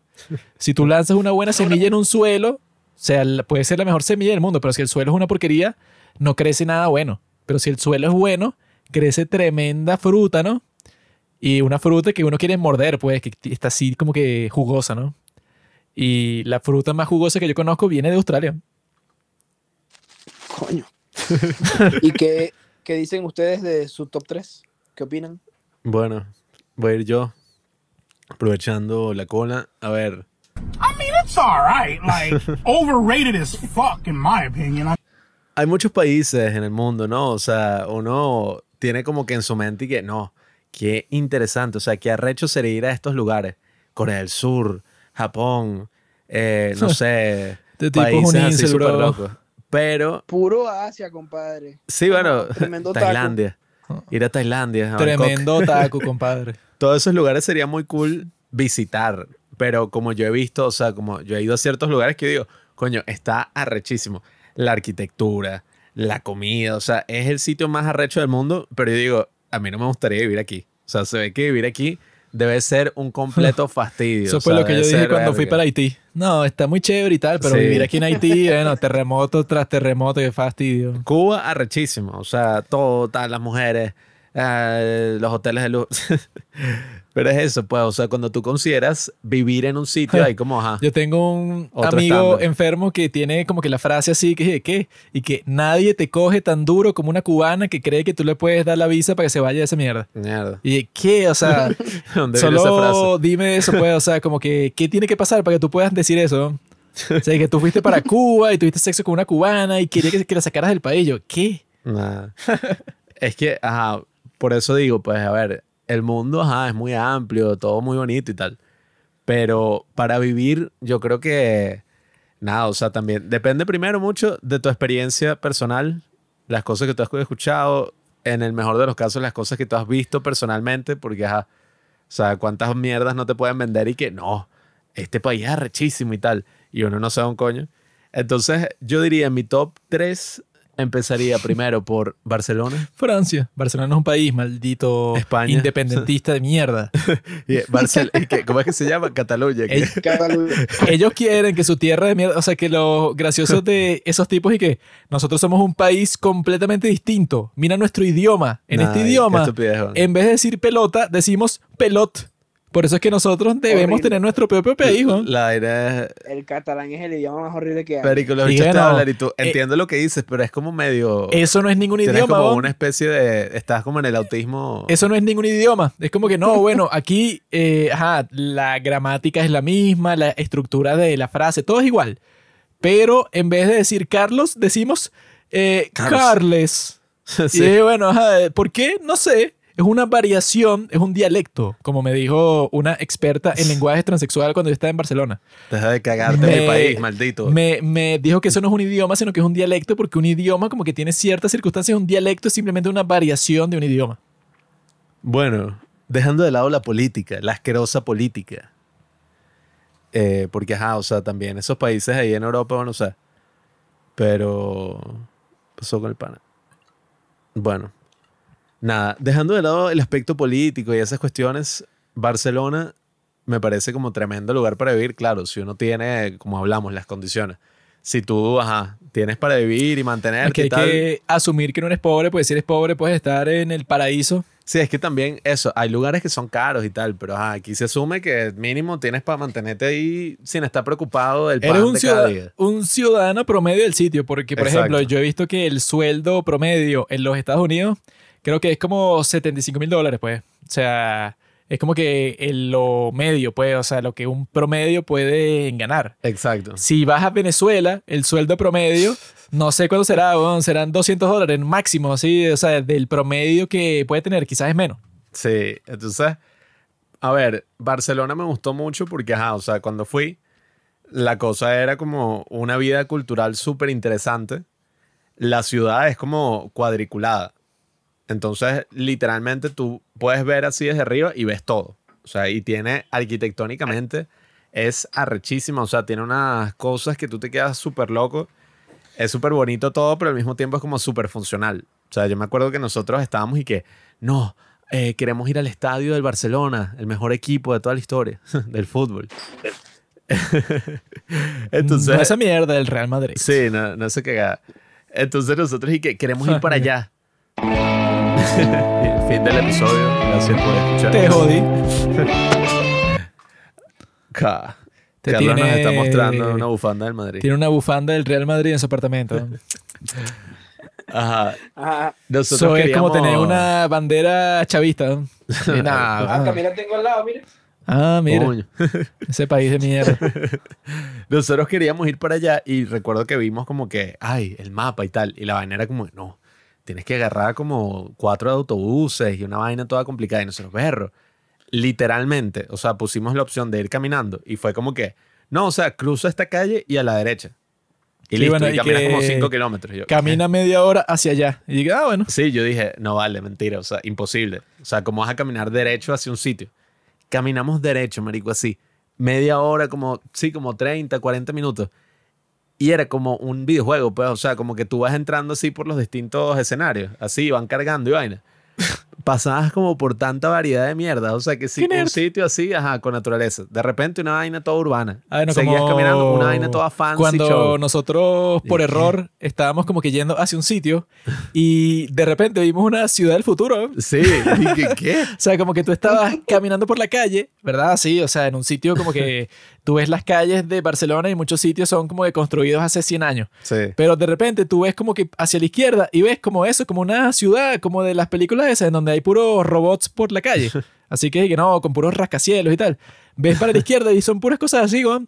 Una y nosotros dos, y que, o sea, no teníamos idea de qué era, pero es que, bueno, caminemos hacia allá, porque qué coño hay allá. O sea, es como que completamente distinto que el resto de la ciudad, weón, qué carajo. Sí, o sea, fue una cosa que seguimos caminando y que ¿qué carajo es esto? O sea, una vaina como un centro comercial así futurista con unas pantallas y unas vainas. Así, pero de la nada, o sea, como que Sí. nosotros ni planeamos ir ahí, estábamos caminando por un sitio y fue, ¿qué es eso allá a lo lejos? No, o sea, que se ve cool, Sí. que es como una torre gigante de colores. Y tú caminas hacia allá y vas descubriendo que no, pero esta es como la zona de los millonarios. Sí, y tiene que ser un museo del diseño que está como que construido así, pero bueno, no sé, el show más grande del mundo, no sé, como que unos arcos por encima, o sea, un diseño increíble. Pasamos por el teatro que estaba cerrado por vacaciones, pero y que, no, eh, o sea, decía teatro eh, principal, una vaina así de Barcelona. Y yo, y que, ¿qué carajo? O sea, era como una especie de, de Partenón, de sí, esta o sea, así, pero de vidrio. Teatro es así un Partenón, es que es una vaina estilo griego así de hace mil años. Escrito así, o sea, construido así clásico, pero que se ve, o sea, tú, tú lo ves de lejos y Sí, piensas que estás en. Grecia, ay, que quién carajo construyó esta vaina. Sí, entonces, nada, o sea, la ciudad fue excelente. Estuvimos allá que si pudimos pasar por allá un mes y la broma fue, o sea, nunca me cansé de cosas O sea, por ver, o sea, era demasiado La cool. cantidad de sexo que tuve, o sea, es como que, bueno, no sé, Bueno, esa rom- parte falló un poco. rompió todos Pero- los récords, weón. o sea, una mujer al día era poco. Como, No, uh. bueno, y además, como eh, los tipos que vienen allá son un show y que, no, los turistas, qué fastidio. Maldito, eres estúpido. O sea, la primero, la es que sí, una de las ciudades más turísticas. Marico, hay, Creo que- hay tipas de todas las nacionalidades, pero, o sea, que como están yendo a turistear, o sea, al verano, el viaje europeo. Primero, las carajas, como en Estados Unidos no pueden tomar, van muchas gringas. Como en Estados Unidos pueden tomar es a partir de los 21.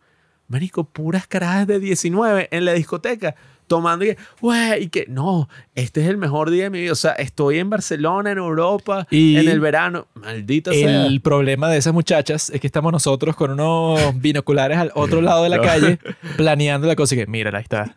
Solo tenemos que entrar, actuar natural y acercarnos a ella. No, era muy cool. O sea, no sé por qué te quejas y que, ay, no, qué fastidio. O sea, vienen jevas de todo. No, bueno, yo estoy en un subreddit, o sea, una comunidad de Reddit de Barcelona, ¿no?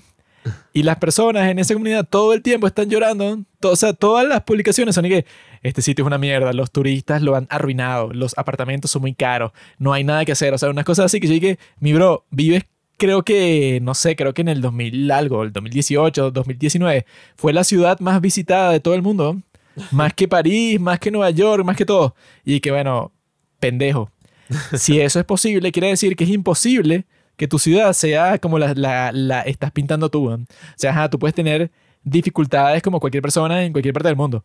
Pero el show que estás haciendo, la lloradera que tiene, es injustificada porque todo el mundo quiere vivir ahí. Por eso es que todo el mundo la visita. weón. Carlos está ahí poniendo un fondo digital de, bueno, no sé ni qué coño De una ciudad del futuro. Sí. Wakanda. Mi- mi- el segundo lugar es Wakanda. No, el peor sitio para vivir sería Wakanda. weón. Todos son negros. O sea, ¿quién quiere vivir ahí? No, no, no. Menos, ah, ya van a pasar de 3.0 a 2.5 en Spotify. Sí, maldito sea. ¿Y qué? Todo ha ¿Todos son sido culpa negros? de Juanqui. Los dos puntos. Yo puedo decidir dónde quiero vivir, weón, si todos son negros. ¿Quién quiere vivir en Haití? weón? No, yo quiero. Mentira. El primero sería ese entonces, Barcelona. Hay mucha vida cultural, cosas así. Es súper cool. Hay burda de variedad. Y también como estás en Europa, ahí los vuelos no cuestan un coño. Entonces, ay, hay mucho turista. Bueno, marico, vete, paga 30 euros por un pasaje de avión y te vas a un lugar así random y listo. y Vete a vacilas un ahí. pueblo que nadie visite, donde no hay turistas y ya, weón.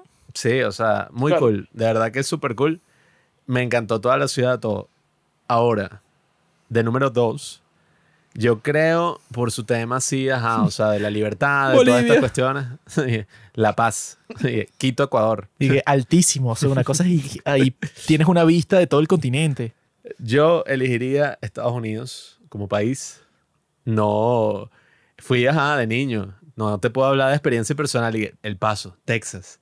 Y me encantó. o sea, no sé qué coño. No sé, pero Estados Unidos, yo entiendo que hay, ajá, en- ahorita en Internet existe esta tendencia de que los mismos gringos hablan mierda de Estados Unidos como si fuera, bueno, o sea, lo Mm. peor. Pero, marico, hay tantos privilegios que al vivir en una mierda como la que nosotros vivimos, ellos como que no reconocen. O sea, vainas que son como, marico, ya que tu política sea tan arrecha y que tengas acceso a, coño, a una variedad cultural tan interesante, todo dentro de un mismo país. O sea, que, que no, bueno, vas, no sé, Nueva Orleans es donde nació el jazz. Eh, no sé, en Los Ángeles es que sí, la industria del cine, que esperemos que eso cambie a mejor. En Nueva York es que sí, todos estos teatros arrechísimos y todas estas vainas pasando. En Texas tienes que sí, no sé, o sea, todos estos esclavistas y toda esta vaina que es arrechísima. En Texas tiene el club de comedia de Joe Rogan, The Comedy Mothership, en Austin, Texas. Sí, o sea, todos esos lugares son muy cool y yo creo que Estados Unidos es como ajá, un lugar culturalmente Bueno, es que súper influyente y ya uno único, conoce toda el la historia. único pues. top que tiene sentido no es de países, es de estados de los Estados Unidos. Verga. Y que no- número uno, Florida. Número dos, California. Número tres, eh. Ohio. Y coño, Hawái, no países del mundo. ¿Quién coño quiere vivir en Francia? Puerto Rico. Una cloaca. Puerto Rico número uno. ¿Quieres vivir en una cloaca? Puerto Rico es el número cero. O sea, es el peor sitio para vivir. ¿Tú has escuchado cómo habla la gente de Puerto Rico? Que eso es lo que eso Es que eso es lo que yo he dicho y que bueno, eso es como si todos los delincuentes, pues los malandros de, la, de Latinoamérica, ¿sabes cómo hablan? Pues hablan mal, hablan feo. Todos los de- del- delincuentes, la gente que es tan pobre que está forzada a cometer crímenes para vivir. Eso es un malandro, un delincuente. Mi barbero es puertorriqueño, compadre. Bueno. cuidado. El acento Ya puertorriqueño. otras 0.5 estrellas. El acento puertorriqueño es como si todas esas personas del, delincuentes se hayan mudado a un mismo país y hayan desarrollado una forma de hablar. Y la forma de hablar, bueno, suena totalmente horrible, asquerosa, destruida, no, no sé qué palabra usar, pero es que si lo más asqueroso que yo he escuchado en toda mi vida, yo estoy, bueno, no sé, eh, eso no es un acento, weón. así es como hablan los criminales de todo el continente, weón. Bueno, y a ver, el 3, no sé, está como difícil porque, primero, Latinoamérica, No. uno dice, ok, hay cosas cool y es como el continente de uno. Pero ajá, ser un ciudadano promedio es una cagada, pues, o sea, en casi cualquier Claro. país que tú vayas va a ser como que, ay, qué ladilla. Volvieron a escoger un maldito izquierdista y ahora el país se veía de la mierda como por 30 años hasta que hagan un golpe de Estado, venga un dictador 20 años más y después es que vamos a tener 10 años de prosperidad. O sea, uno va a pensar así en- en cualquier, en cualquier país, o sea, casi que en cualquiera, ninguno se salva. Entonces, coño, no es un lugar muy adecuado para vivir. El ciudadano promedio en El Salvador tiene una calidad de vida increíble. Coño. Porque el presidente Nayib Bukele ha creado. Bukele. Bukele ha creado a un sitio en donde todo el mundo quiere vivir porque a todos los criminales están encerrados. A mí me gusta Argentina, pero Ah, bueno, no, quiero no, ser un no. ciudadano promedio. ¿Te gusta Argentina? Eh, entonces, y yo pienso, bueno, para darle más variedad al asunto, para que no sea tan aburrido, vamos a escoger un lugar de Asia. Marte. Eh, coño, Plutón, me encantaría vivir ahí. a ver, no digo una vaina más bizarra así, no sé, que Nigeria. Hay que Kuala Lumpur. Es un lugar que existe en este... Burkina ¿qué? Faso dicen que, bueno, siempre hay reels así de mierda que son y que Moldavia. este país este país que ningún turista No. visita es arrechísimo y que, marico, está, esa vaina está en guerra. Así- O sea, la vaina hubo un ataque terrorista ayer. Así conocía yo a un animal que estudiaba filosofía conmigo, Ah, sí. que el tipo tuvo la brillante idea de que, no, marico, yo vi un video en YouTube que decía que si tú eras taxista en Finlandia, vivías buenísimo. El chique es Helsinki. Y el maldito animal ese tenía un plan que no, es que yo me voy para Finlandia y tal, y ahí gano plata. Y llegué, mi bro, el clima de Finlandia todo el año es bajo cero. ¿Qué carajo vas a hacer tú en Finlandia? Y el maldito animal tenía toda una teoría, bueno, y que no, yo paso tres años en Finlandia y tal. ¿Sabes dónde terminó ese maldito animal? Que, se, En que, Cúcuta. que me acuerdo porque se llamaba Rubén. ¿Sabes dónde terminó Rubén? No, En Perú o en Ecuador. Rubén terminó muerto. el tipo se fue a República Dominicana, ¿no? Embarazó a una tipa como a los cinco minutos No, y no. ahora tiene un hijo allá y bueno, vive que sí en la playa. O sea, to- todas las fotos que sube para las redes sociales son en la playa porque claro, estás en una isla. No, Este, no. bueno, ese es el maldito que se quería ir a Finlandia, ahora vive en la playa. Piazo loco. Queda- bueno, a ver, en Europa ya tengo Barcelona. Yo, el otro lugar que visité en Europa fue Italia, que es lo que te digo, pues lugares turísticos muy cool, pero tú hablas con un maldito italiano allá y que no, que ledilla. O Sí, sea, siempre aquí no tengo nada que hacer. O sea, estoy aburrido. Ah, pues. Eh, y esos otros países que siempre están en los tops son como, o sea, ok, están en el top, está todo muy cool y tiene seguridad económica, seguridad tal Dinamarca. todos los carajos se suicidan. O sea, la vaina es como súper, ajá. O sea, hace mucho frío y es aburrido, pues. O sea, la eficiencia de una u otra forma es medio aburrida. Uno en Latinoamérica tiene como cosas que así tú no tengas ningún objetivo de vida, o sea, vives en la mierda. Tienes una lucha política, una mierda así. No, marico, metieron preso a este. ¡Wow! Como en Rusia. Verga, este tipo. Eso es interesante. Pero bueno, yo... Corea del Sur. Yo escogería un lugar de Asia. Mm, China. Estoy entre Japón y Corea del Sur. No, porque sí, lo, Yo creo que Japón. lo mejor de Japón es que su- su- supuestamente la prostitución en Japón, es la, la razón. la prostitución en Japón es lo mismo que aquí es ir a tomarse una cerveza con los amigos. No es que eso, en, Ja- en Japón no van para un bar y pasan cinco minutos ahí. En Japón todos los trabajadores salen del trabajo directo para el burdel, ¿no? todo. Y si no hacen eso, o sea, si lo prohíben, por eso es que el gobierno lo deja legal 100%, si lo prohíben, se suicidan todos mañana. O sea, esa es la única felicidad que tienen en todo el día. Luego del burdel van para su casa y su esposa los regaña por lo que hicieron el resto del día. Pero ese es el momento de felicidad que tienen con las del burdel y supuestamente la prostitución es como que un negocio tan grande que ser prostituta ya o ser estrella pornográfica no es ningún estigma, ¿no? O sea, como que no te tratan mal, sin- sino que te tratan como eso, las actrices porno ya. Es como las actrices de Hollywood, ¿no? Tienen fanáticos y tienen convenciones y tal. Yo por eso digo, yo me iría a Japón. ¿Qué coño? O sea, uno en la vida hay que vivir cosas locas. Corea es de pinga, pero ajá, o sea, ya he visto tantas mariqueras que pasan allá y tal que, ajá, no cuadra. Dicen que las jevas coreanas son así como un show. Entonces, en Japón probablemente son no muy sean tan- conservadoras. Bueno, también en Japón dicen que son un show, pero no tanto. Pero en creo. Japón dicen que son más abiertas a las relaciones íntimas. Me iría para Japón. Debes tener una comida súper arrecha, puras vainas loquísimas que no has visto. Y el país, o sea, debe tener un coño de vainas. O sea, a mí que me gusta que si tomar fotos, vainas, hacer videos, todo. Sí, yo Sería sé- una locura, Yo pues, sé o qué sea. tipo de fotos te gusta tomar, pero esas en Japón no son legales. Yo vi que en Japón hicieron una Ah, ley sí. porque hay como que una pandemia de tipos que, que le toman fotos a las mujeres por debajo de la falda en la calle. O sea, eso es como que un hobby de muchos hombres allá. Y en Corea pasa lo mismo. Por eso es que tú no puedes comprar ningún teléfono en Corea que no le suene la cámara. O sea, todos los teléfonos que venden en Corea, cuando tú tomas una foto, no hay forma de que desactives el sonido de la cámara. Para que los tipos no puedan ir por la calle tomándole fotos a las mujeres debajo de la falda sin que se den cuenta. Yo por eso. Que eso es una, eso, eso, eso, eso, eso es una, una ofensa contra la libertad. ¿no? ¿Cómo que yo no puedo tomar la foto por debajo de la falda? ¿no? O sea, eso... O sea, estás oprimiendo estás oprimiendo mi derecho al libre tránsito. ¿no? O sea, eso en los Estados Unidos está escrito en la Constitución. ¿no? En la Constitución de los Estados Unidos está, tú puedes tomar fotos de lo que tú quieras. O sea, si está en el espacio público, o sea, no es que yo me meto en tu casa a tomarte fotos desnuda, no. Yo estoy caminando por la calle. Si tú estás usando falda y yo tomo una foto casualmente, ¿qué, qué, qué, qué, qué ilegalidad existe ahí, ¿no? Yo escojo eso, Japón, tercer lugar, la gastronomía, vainas raras, así para el carajo.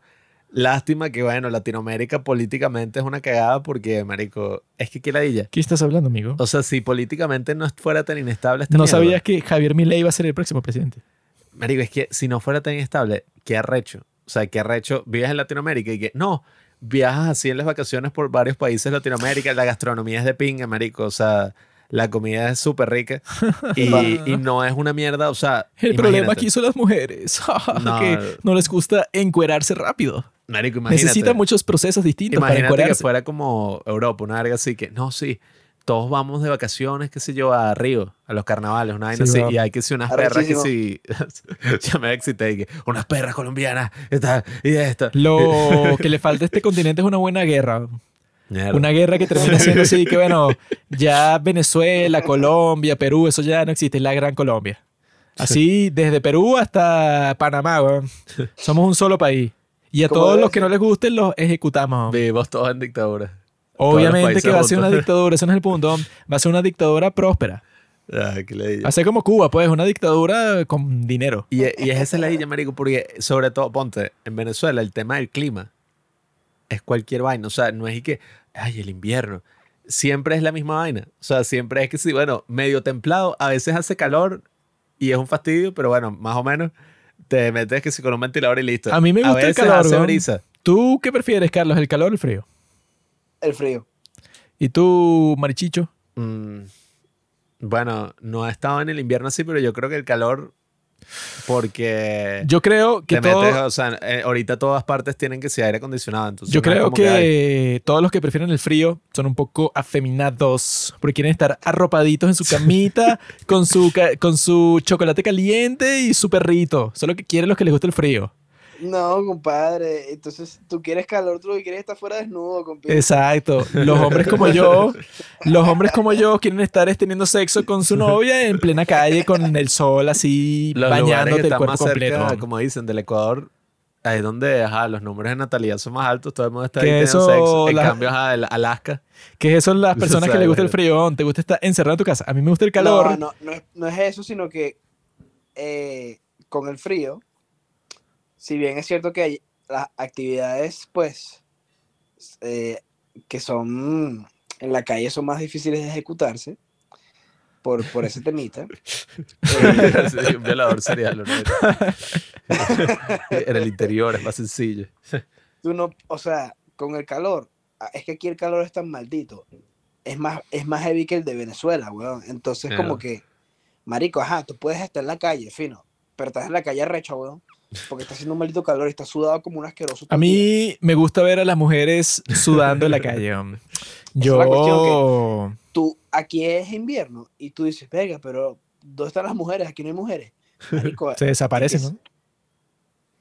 empieza el verano así horrible, weón, y no joda, weón, las bichas Se desnudan cuando se desnudan. Aunque también eso. Así me pasó a mí recientemente que fuimos a Margarita, ¿no? Y yo estaba yendo a buscar papel toalé porque se me había terminado. Sabes que en los hoteles, o sea, Este maldito usa hay, cinco como de rollos hay como un depósito en el pasillo en donde tú vas y lo, lo- lo tomas cuando se, se te termina, ¿no? Entonces yo fu- estaba caminando hacia allá y en mi dirección venía lo que yo llamo una zorrita, ¿no? Eh, debe tener 19 años por ahí. Eh, sudada, pero increíble, pues, o sea, rojísima así, con el, con el cabello pegado de la frente, así y todo. Y yo al ver eso, bueno, me excité, pero totalmente. ¿no? Ujú. Así fue como que 100%. O sea, no era como que el momento para hacerlo porque eran como las 9 de la mañana y ella como que volvía del gimnasio, no sé, porque hay un gimnasio en el hotel. Así que, hola, y que aquí hay papel toalé gratis. Y yo iba a buscar papel toalé y me la encontré, ¿no? Y yo la vi así, pero sudadísima y todo. Yo estaba de que, uh, así es que se ve, o sea, una mujer no se puede ver más atractiva, pero completamente sudada, así roja y todo. O sea, porque era blanca, o sea, las negras no se ponen rojas, no se puede, o sea, son más negras y ya. Pero esta blanca, no, no sé si funciona así. esta blanca, luego de haber hecho ejercicio en el gimnasio, estaba rojísima, ¿no? O sea, habrá hecho un ejercicio súper fuerte. Y se venía, o sea, estaba caminando en mi dirección y tenía eso, pues, o sea, todo el cabello como que pegado de sudor en la frente así. Y yo estaba de que, ¡uh! Así mismo. Eso fue lo que pensé. Entonces, por eso cuando hay calor, es bueno. Y falta eso, pues, o sea, que yo diga cuál es mi lugar así como que ideal, pero primero voy a volver a ir al baño y vuelvo. Le gustó el comentario. Ya he vuelto, pues, o sea, de ese viaje que hice, pues, para hacer mis necesidades. Y les puedo decir eso, pues, o sea, mi top es bastante simple. Obviamente que mi top número uno es los Estados Unidos de América, el mejor país, no del mundo, porque el top también, o sea, tú podías escoger países históricos, o sea, tú podías vivir en el Imperio Romano, en la, en la antigua China, cosas así. No, Y bueno, claro, sería, sería interesante vivir en el Egipto antiguo, pues, o sea, de hace 3000 años. Sería chévere. Medianoche en París. Pero mi top uno, claro, es los Estados Unidos de 1776, cuando se estaba haciendo la guerra de la revolución. No, es el. Estados Unidos del día de hoy, pues, porque la cuestión con los Estados Unidos es que es como el, como el parque este de Disney Epcot. ¿Tú has ido a Epcot, Carlos? Sí, señor. En el parque de Disney Epcot está hecho como si fuera un mini mundo, pues, o sea, tú vas y puedes visitar todos los países del mundo, pues, o sea, vas a China, vas a México, vas a todos los que hay. Y los Estados Unidos es así, o sea, como que en cualquier ciudad, en, en cualquier metrópolis grande, tú vas por ahí y te vas a encontrar, bueno, como seguramente se habrá encontrado Carlos por ahí, en, en un sitio hay personas de México, bueno, los mexicanos son como que un virus invasor en los Estados Unidos, ¿no? te encuentras chinos, te encuentras africanos, te encuentras gente de todo tipo en todas partes, pues gente de todas partes de Europa que dicen que su continente es el mejor, pero de alguna manera terminan viviendo en los Estados Unidos. Te encuentras todo tipo de gente en todas partes. Entonces, es como que eso, todas las personas del mundo, o casi todas, se quieren ir a vivir a los Estados Unidos. Y si tú quieres conocer todo tipo de personas y tener todo tipo de experiencias de cualquiera índole, las puedes tener fácilmente en los Estados Unidos, pues, o sea, qué mejor lugar puede existir para vivir. Porque yo lo que hago, pues, o sea, es comparar eh, la porquería en la que vivo el día de hoy, que se llama Venezuela, que bueno, como dice mi amigo, es un país que en realidad es un no país, pues, o sea, no existe. No, no, no tiene como que existencia. No, y ser un ciudadano promedio, como dijimos acá, bueno. No, ser un ciudadano promedio aquí, bueno, eres un vagabundo. Aquí sí es, sí es así, pues, o sea, no tienes casa, no tienes comida, nada. Entonces, aquí lo que suele pasar es que incluso en la ciudad capital, que es donde yo vivo, en Caracas, aquí no hay nada que hacer. O sea, esto es como un pueblo en Ohio. O sea, que la gente se burla de Ohio en los Estados Unidos porque es como que un estado rural así, en donde viven como puros granjeros y el resto de la gente, bueno, se, se quiere ir de allá. Bueno, Venezuela es así. Es como un gran Ohio, un estado en donde nadie quiere vivir.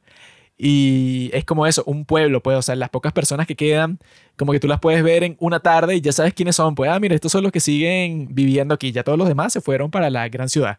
Bueno, aquí es así, pero un país completo así. O sea, ya todas las personas se fueron a otro sitio y las personas que quedan aquí, bueno, son como que lo peorcito, pues, o sea, las personas que no tienen más nada que hacer y simplemente, digamos, no sé, existen aquí. Que eso fue lo que yo experimenté cuando viajé a Barcelona, pues, y pasé años allá viviendo. que lo que veía es que, o sea, yo aquí en, en Venezuela, las pocas personas que conozco, o sea, en mi día a día, pues no conozco muchas personas, lo que me doy cuenta, o sea, no solo las que conozco así en persona, sino que las que veo en redes sociales, pues las que he conocido o las que se pueden conocer por redes sociales, no están haciendo nada. O sea, claro, la economía de aquí, digamos que te permite que tú medio sobrevivas si tienes que si el peor trabajo del mundo y pasas todo el día trabajando y vives con tus padres, pues, o sea, esa es tu vida, o sea, tienes un trabajo de porquería, vives con tus padres en un sitio terrible y así es como vives, pues, o sea, tu vida es como que trabajo 100% y ya. Aquí la mayoría de las personas que yo he conocido viven una vida más o menos así, pues, o sea, que no hacen nada. Tú tienes una conversación con una, con una persona así y la conclusión es que no, bueno, yo voy, trabajo, sobrevivo, pero no tengo nada por mi cuenta, pues, o sea, no hago nada. Y las cosas que me gustan son ver TikTok cuando llego del trabajo, llego para mi casa y lo veo por un rato y me quedo dormido y ya, o sea, esa es, esa es mi vida. Mientras tanto, yo en Barcelona conocí, o sea, eso que lo impresionante era, era eso, pues, o sea, no gente, pues yo no quiero conocer a puros hombres eh, asquerosos.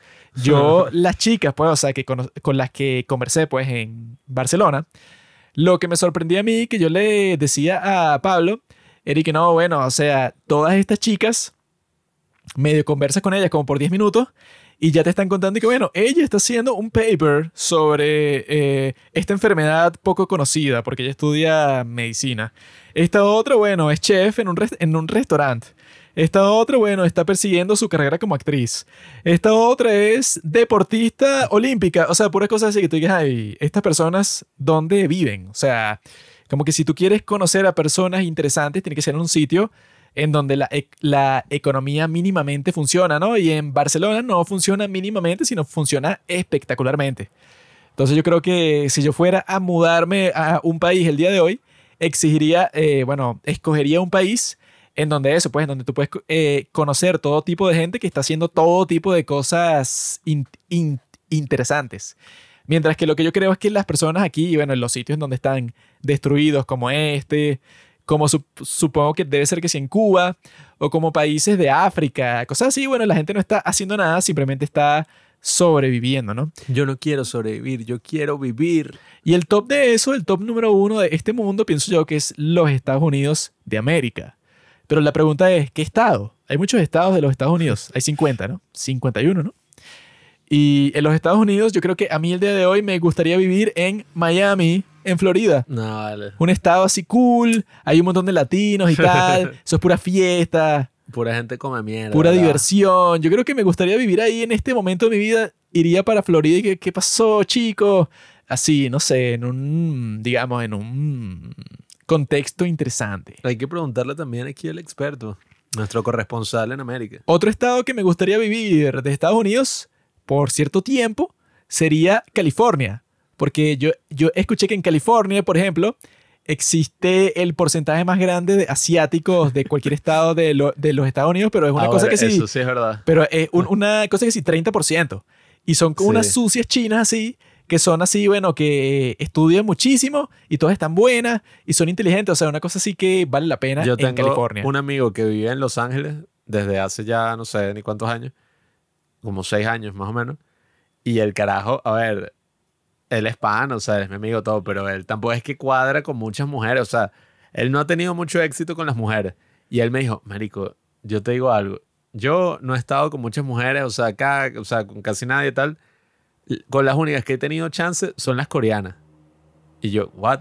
Marico, que me la- mostró las putas fotos, estaban buenísimas. Las coreanas son conocidas por ser promiscuas. O sea, ellas quieren tener sexo con todo lo que ven que se mueve. El Sí, tipo se cogió unas coreanas y el bicho es, o sea, un dañado ahí todo. no sé. las coreanas en su mayoría, si algo se mueve, quieren tener sexo con ese algo. O sea, son, son así, pues son enfermas. Entonces yo quisiera vivir en Florida, en California. También yo vi que eso, pues hay un show que yo escucho todo el tiempo que se llama Kill Tony, que ahí es donde van todos los comediantes del país a presentarse ahí, ¿no? Entonces hay muchísimas personas que se mudan a Austin, Texas, simplemente para presentarse porque hay como 100.000 circuitos de comedia en la misma ciudad. Entonces yo creo que esos tres estados sería mi top. Yo- eh, Florida, California Maldito loco. y Texas. O sea, esos tres estados, coño, ahí ¿qué no puedes hacer, weón? O sea, te puedes conseguir con lo, con lo que sea, porque en el resto del mundo, claro. Eh, por ejemplo, yo estaba viendo un video de una youtuber que se llama Lirioni, que es argentina, pero se fue para Corea. Ella tiene unos videos ahí en donde te está mostrando, ¿no? Como que cuáles son las... cómo funciona Corea, pues. O sea, que si el precio de los alquileres, Sí, la educación, como que qué es lo que tú tendrías que organizar si tú vivieras en Corea del Sur. Y la tipa de- te dice que no, bueno, hay unos sistemas de alquiler en, en Corea que son bastante simples, ¿no? Hay uno que, sea, hay solamente dos sistemas, ¿no? Uno de los sistemas es que tú quieres vivir en un apartamento, ¿no? Y entonces el dueño del apartamento, ¿verdad? El que te lo alquila, te dice que, mira, tú me puedes pagar como depósito el 50% del precio de la propiedad, ¿verdad? Tú, tú me lo das en un depósito y no pagas renta, pues, o sea, tú pasas aquí viviendo, no sé, tres años y luego te vas y yo, cuando tú te vayas, yo te devuelvo tu depósito. Ese es un, un tipo de alquiler que, que existe, uno muy común, pues, o sea, que si el 50% de los alquileres. El otro tipo que existe es que tú pagas un depósito, no sé, del 10% del valor de la propiedad y como no es tanto, entonces tú pagas eso, pues una, una renta, no sé, promedio de 700 dólares mensual, ¿verdad? Eso es lo que, lo que existe. Y yo escuchando eso, estaba de que, bueno, qué país de mierda, o sea, qué clase de sistema estúpido es ese. Tú, tú te imaginas, Carlos, en, en Nueva York y que, bueno, para que yo te alquile, en este edificio tenemos un sistema. Paga el 50% del valor de la propiedad. O sea, págamelo completo hoy. Y tú vas a poder vivir aquí sin renta por tres años. Y yo al final del contrato te lo devuelvo. Y que bueno, gracias por devolvérmelo, cabeza de huevo. Pero yo acabo de pagar 50% del valor de este apartamento de mierda que dense como 50 mil dólares para quedarme aquí tres años. O sea, ¿qué sentido? Y de coñazo, pues, o sea, tú no lo pagas con el tiempo. Me lo tienes que dar todo hoy. Y que bueno, que existe, o sea, qué país de mierda. O sea, ¿quién puede vivi- vivir de esa manera? No sé. Por eso es que yo estaba pensando que, bueno, tú ves como que muchos países alrededor del mundo y, ah, muy, o sea, muy fino si yo hubiera nacido ahí. Pero yo no me voy a mudar para allá, pues, o sea, en promedio no vale la pena para nada, pues. Y si tú quieres también responder esta pregunta de cuál sería el mejor país para vivir en general, también te tienes que preguntar cuál es el peor país para vivir, pues, o sea, para hacer una comparación de decir que, bueno, si este es el peor, el mejor debería ser cuál es el completo opuesto de ese peor. Y yo lo que he visto en todos mis viajes y experiencia en el mundo es que claramente el peor país para vivir en todo el mundo, no hay mucha discusión ahí, es Corea del Norte. ¿no? ah, bueno. Yo en estos días me estaba leyendo un- una historia, pues, de una persona que escapó de Corea del Norte. Y la historia era como que de uno de los momentos más felices de toda su vida, ¿no? Y el momento era que ella tenía como, creo que, que tenía est- esta mujer como 17 años. Y en- un día llegó su padre del trabajo, ¿no?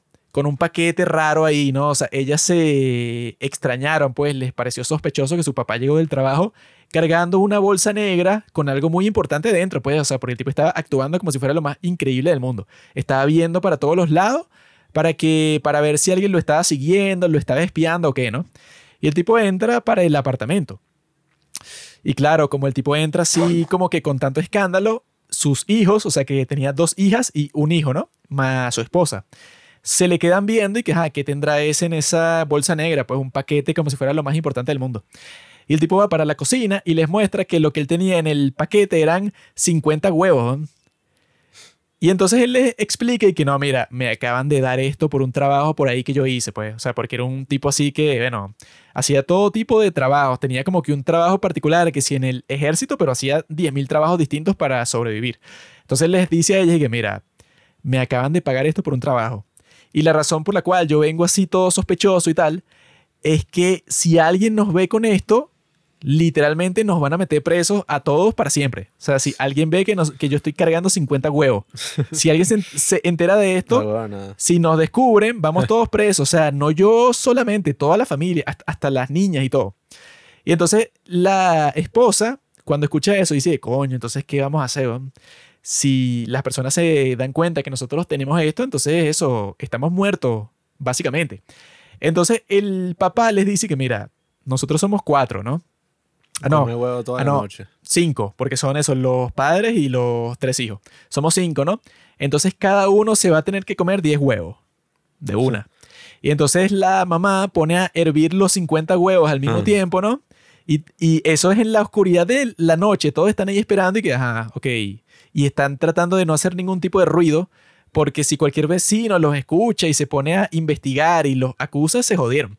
Entonces los tipos están escuchando ahí, pero eso, con miedo y todo, hasta que los huevos están listos, ¿no? Y eh, bueno, le da 10 huevos a cada uno. O sea, la mamá pone 10 huevos como que en una cestica, pues, y los pone como que en las esquinas del apartamento que tienen, que bueno, que es pequeñísimo. Y entonces cada uno, como son 10 huevos hervidos que tienen, eso, que, eh, que están listos, están emocionados y cuando se los dan, se los empiezan a comer así de una, pero bueno, como si fuera la comida más deliciosa que se han comido en todas sus vidas. Y se los terminan, no sé, como a los 5 minutos, pues, o sea, se comieron los 10 huevos hervidos cada uno en 5 minutos, súper rápido. Y la tipa del libro describe que no, bueno, solo han sucedido dos momentos en toda mi vida eh, de Corea del Norte hacia, hacia ese momento, pues hasta ese momento que yo tenía 17 años de edad, solo habían habido, habían sucedido dos momentos en, lo- en los que yo dije que, bueno, comí hasta que me llené. En ese momento de que me, de que me comí los 10 huevos hervidos yo sola, Y en otro momento, cuando yo tenía como ocho años, en donde mi padre como que le dieron una cosa así, pero de pan. O sea, le dieron un paquete de pan en la fábrica, ¿no? Claro. Entonces ella dice eso, pues, o sea, que e- es- e- ellos, ellos cinco en su apartamento se comieron eso, pero como si fuera la comida más deliciosa de, de toda la historia. Y que ellos como familia, cuando pasó eso, como que siempre lo recordaban. Decían y que no, ¿te acuerdas cuando papá trajo los 50 huevos y cada uno se comió 10? O sea, fue que sí, el mejor momento de mi vida hasta ese momento, porque estaba combinado con eso. O sea, era la comida que no habían visto nunca, esa cantidad. Y al mismo tiempo, tú como que te sientes mucho mejor porque tienes la adrenalina de que si alguien te descubre, vas preso, pues. Entonces eso, yo cuando leí esa historia, yo estaba, bueno, o sea, tiene que ser el peor sitio para vivir en todo el mundo porque literalmente te criminalizan por comer. Incluso luego ella cuenta otra historia de que la ejecución pública que ella presenció cuando tenía, que sí, 16 años, la razón por la que mataron al hombre, eso, que todo el mundo del pueblo como que fue a ver cómo asesinaban a este tipo, fue porque el tipo se robó una vaca y se la comió él con sus familiares. Entonces son cosas así que tú piensas y que, bueno, eso, si eso es posible, um, si eso puede suceder, pues, en un sitio como ese, te implica varias cosas. Una de las cosas, bueno, que se tiene que ser el peor sitio para vivir de todo el mundo, pero que al mismo tiempo, técnicamente, cual- eso podría pasar en cualquier parte del mundo. Pues, o sea, no es que en Corea del Norte viven extraterrestres, ¿no? sino que como viven seres humanos ahí, eso quiere decir que, bueno, que en cualquier parte del mundo eso es potencialmente, podría suceder. O sea, es posible que llegues a un estado, pues, o sea, como que de destrucción total de cualquier, eh, cualquier aspecto decente de la sociedad, pues, o sea, que todo esté a un nivel que incluso comer lo más básico del mundo sea como que el mejor momento de toda tu vida porque no es común. Entonces yo, eso pues, yo creo que tengo muy claro eso, pues, o sea, como de cuál es el, el, el, el piso en esa situación de cuál sería el peor país para vivir. Obviamente Corea del Norte y el mejor país para vivir, bueno, sería los Estados Unidos. No, bueno, con ese estándar, cualquier cosa arriba de Corea del Norte es mejor. Entonces, Siria, eh, sí, no sé, Burkina Faso, lugares así, bueno, no estarían mal. Al menos no es lo peor. Pero me da Eso, risa que mi- la vaina. Mi top 3, eso pues, Florida, California y, te- y Texas. Nada de otros países, ¿no? Ay, es que quiero saber la opinión de Carlos, que es oriundo, vive, nuestro interlocutor en Estados es un Unidos. indígena de los Estados Unidos, pues un pueblo originario. Nativo americano. Están más jodidos aún. No sé, o sea. es que Florida me aburre un poco. Oh. Em, mm, en- o sea, tiene partes como cool, pues siento que es como que está fino para ir para, para estar unos días, pero siento que me aburriría. Este, aunque bueno, Miami es una ciudad cool, en verdad hay vainas arrechas que hacer. Está Disney, bro. No sé, no me, no me veo mucho viviendo ahí. Disney World. Em, cambio California y Texas, creo que me llama un poco más la atención. Em, sin embargo, Marico, te lo digo de pana, cuando ustedes vengan para acá, para Nueva York, les va a encantar, weón. O sea, va a ser increíble. Em, así que pienso que es la, es la ciudad más lacra aquí, de verdad. Porque, o sea, tú aquí en Nueva York tienes toda esta locura en el centro de, la- en el centro de, de lo que es la ciudad, pues lo que es Manhattan. Pero, marico, te vas para otros lugares y, coño, tienes un poco más de tranquilidad y sigues teniendo cosas eh, súper arrechas para hacer. Entonces, en verdad, ya todo es, es demasiado fino. Mm, aunque eh, es como que, bueno, uno que ha vivido en Caracas, yo diría que Nueva York es muy parecido a Caracas en ese sentido, porque está el metro y, no sé, hay un pocotón de gente loca. y Tienes que Agárralo. tener cuidado, ajá, vainas así, marico. Maldito. marico, todos los días. La otra vez vi a un, a un niño ahí como de 16 años corriendo así, y que, ah, no, miren, no sé qué. Y le di yo. Así Sí, marico. contaba este Robinson. Robinson y que, marico, no hay un puto día, un día en que yo no me despierte y a los 20 minutos ya me están insultando, weón. Un maldito babón día. Me despierto, eh, salgo para la calle y ya hay un babón día. Give me money, motherfucker. Give me money. Y yo, chico, Nah, nah. help me. Y de coño. Pero eso son exageraciones de él, eso no es que pase todos los días. En Nueva York están en decadencia, porque es una ciudad dirigida por demócratas. En cambio, Florida, Miami, Mm. eso es territorio republicano, ahí es donde se cumple la ley. Mm. Pura gente seria, nada de cosas así, no, que este es gay, no, eso no existe ya, no hay gay, nada. pura gente seria con su familia. Ahí vive Ben Shapiro, o sea, pura gente, coño. Ahí vive Trump en Mar-a-Lago. O sea, yo me podría... Pagas menos taxes, pagas menos taxes. Yo me podría inscribir en Mar-a-Lago y disfruto ahí y de repente me encuentro el presidente Trump y que, vale, ¿qué, qué, qué pasó, compadre? O sea, eso sería perfecto.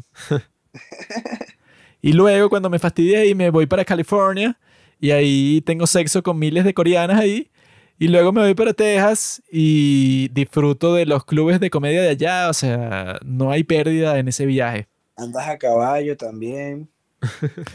Elon Musk vive en Texas, weón, se Él fue de Los que- Ángeles. Me dijo que, que un amigo de él, ¿cómo es Carlos? Que trabaja Sí, en un Tesla. pana, un pana, un pana está trabajando en el warehouse de Tesla, porque él es ele- electricista, y lo contrataron en Texas. Y se encontró a Elon, a Elon Musk, weón. Así estaba estacionado al lado de él. Le pidió un autógrafo. Jefecito, deme un autógrafo. lo grabó así, marico. El andaba en el tanque ese que maneja, ¿estás claro? Claro, El claro. Tesla ese que parece un tanque. Se tiene un tremendo carrazo. Bueno, es que si tú eres el, el jefe de la compañía que hace automóviles, tu, tu propio carro es una, una locura. O sea, que sí, el, el, el mejor posible que hay. Por supuesto. Entonces, bueno, sí. Básicamente eso, compadres. Yo lo que opino es que el mundo es muy variado, pero Estados Unidos... no, bueno, no. El mundo es muy variado y, ajá, dependiendo también de tus experiencias, de lo que hayas visto, tendrás una respuesta así distinta, pero bueno, cuando uno ve todos estos tops así, como que hay los mejores lugares para vivir en cuanto a, no sé, o sea, calidad de vida, seguridad laboral, todas estas cosas, yo creo que al final todo depende de tus circunstancias. Porque, ajá, ok, Sí, nosotros hicimos nuestro top en el promedio. Pero bueno, ajá, hasta el sitio más cool en Finlandia o en lo que sea puede ser una mierda si tú no tienes, qué sé yo, amigos, gente Claro. así, familia, algo con lo que tú te sientas como cómodo eh, en casa, pues. Y yo he visto muchas historias de personas que se van a lugares así y los carajos están aislados, pues, o sea, trabajan todo el día, hacen Mm. sus vainas y tal, pero están como marico. Aquí la gente es como muy fría, es un fastidio, o sea, tengo como algunos amigos latinos, pero no sé. Entonces, nada, este mundo tan variado, vamos a ver qué es lo que pasa. Yo creo que, que hay Latinoamérica vuelva a la que Gran continuar Colombia. con el resto de mi top. Top 4, Luisiana. Un estado coño, bien bueno ya. Mississippi. Top 5 es en Mississippi. Hay muchas cosas que ver. La gente vive muy cómoda ahí. Top 6, Alabama. Tennessee. Un estado que muy, po- muy pocas personas visitan, pero en realidad tiene muchas bellezas naturales. Top 7, el estado de Montana. Muchas bellezas naturales también. Hannah Montana. Top 8 tenemos Alaska. Hay muchas cosas buenas para hacer ahí. Yo creo que top 10 podemos llegar a, coño, el, el estado de Kentucky. Detroit. Hay muchas cosas que ver. ¿Dónde me dejas Utah, mi pana? Utah también está presente ahí porque ahí es donde vive la comunidad de los mormones, que también yo he visto que son personas, bueno, Claro. respetables. El tipo que hizo Sound of Freedom es un ex mormón, o sea, un tipo así también bastante genial. En Estados Unidos eso tienes muchas variaciones, incluso po- podemos hacer otro capítulo que sea como este, pero que se diga cuál es el mejor estado para vivir de los Estados Unidos. No, Ahí es donde sí nos vamos a adentrar y que no, yo creo que si comparamos Ohio con Delaware, podemos ver que, bueno, hay como que ciertas ventajas, cientos pros, cientos contras. mi favorito es Iowa, bro. Pero eso puede, o sea, yo creo que hay muchas cosas de las que seguir profundizando con ese tema de cuál es el mejor sitio para vivir.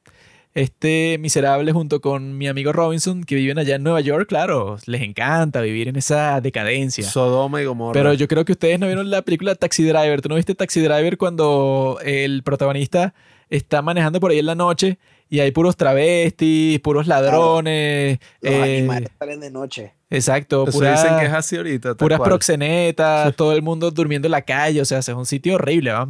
O la película esa, ¿cómo se llama? La de Midnight Cowboy. Que el tipo se muda a Nueva York y él piensa que va a ser, ¡uh! Y cuando llega ahí, bueno, puras ratas, todos se quieren aprovechar de él. No, compadre. Para hacer eso me, me quedo aquí en Caracas. Nueva York es un sitio así, bueno, feo. Puros ladrones. Pura... Yo vi que había ni que 500 mil venezolanos esperando que les dieran permiso de trabajo. La weón, ya estoy cansado de los venezolanos. Voy a un sitio donde hay 500 mil que no pueden trabajar. O sea, de, de resto deben haber como un millón más de ratas de esas vene- venezolanas. No. Fastidio. Demasiadas ratas. Para eso me voy para Perú, un sitio así, en donde hay venezolanos de sobra también. Latinoamérica Claro. resurgirá. amigo. Eso es correcto. Si me voy del país a un sitio en donde no haya ni un venezolano, me tengo que meter en un sitio, no sé, en lo adentro, en un pueblo en Mississippi, que mira, que no haya ningún venezolano, que yo sea el único. Estaría chévere Car- en que sí, Carolina del Sur, una vaina así. Un sitio así, un sitio lo que Dakota del Norte. Y bueno, aquí no hay nadie, aquí hay puro campo y ya. Claro, como debe ser. Yo creo que me voy a mudar así y mientras tanto, bueno, voy a seguir conversando aquí. Eh, Bueno, Carlos, no sé si tienes unas últimas palabras para despedir. Bueno, eh, un placer estar nuevamente con los superpadres del cine. Eh, ha sido un gran episodio. Eh, espero que nuestros oyentes hayan disfrutado de toda nuestra sabiduría. Y pues bueno, hasta la próxima. Así mismo, ya lo escucharon de los labios del el invitado que, bueno, los eh, labios. expresó sus opiniones, hizo las cosas y hizo lo que tenía que hacer. Hizo lo que todo el mundo tiene que hacer en la vida. Hace lo que tiene que hacer, no se pone a inventar. Simplemente, bueno, vive a sí mismo, bueno, relajado. Vaya, los cinco estrellas.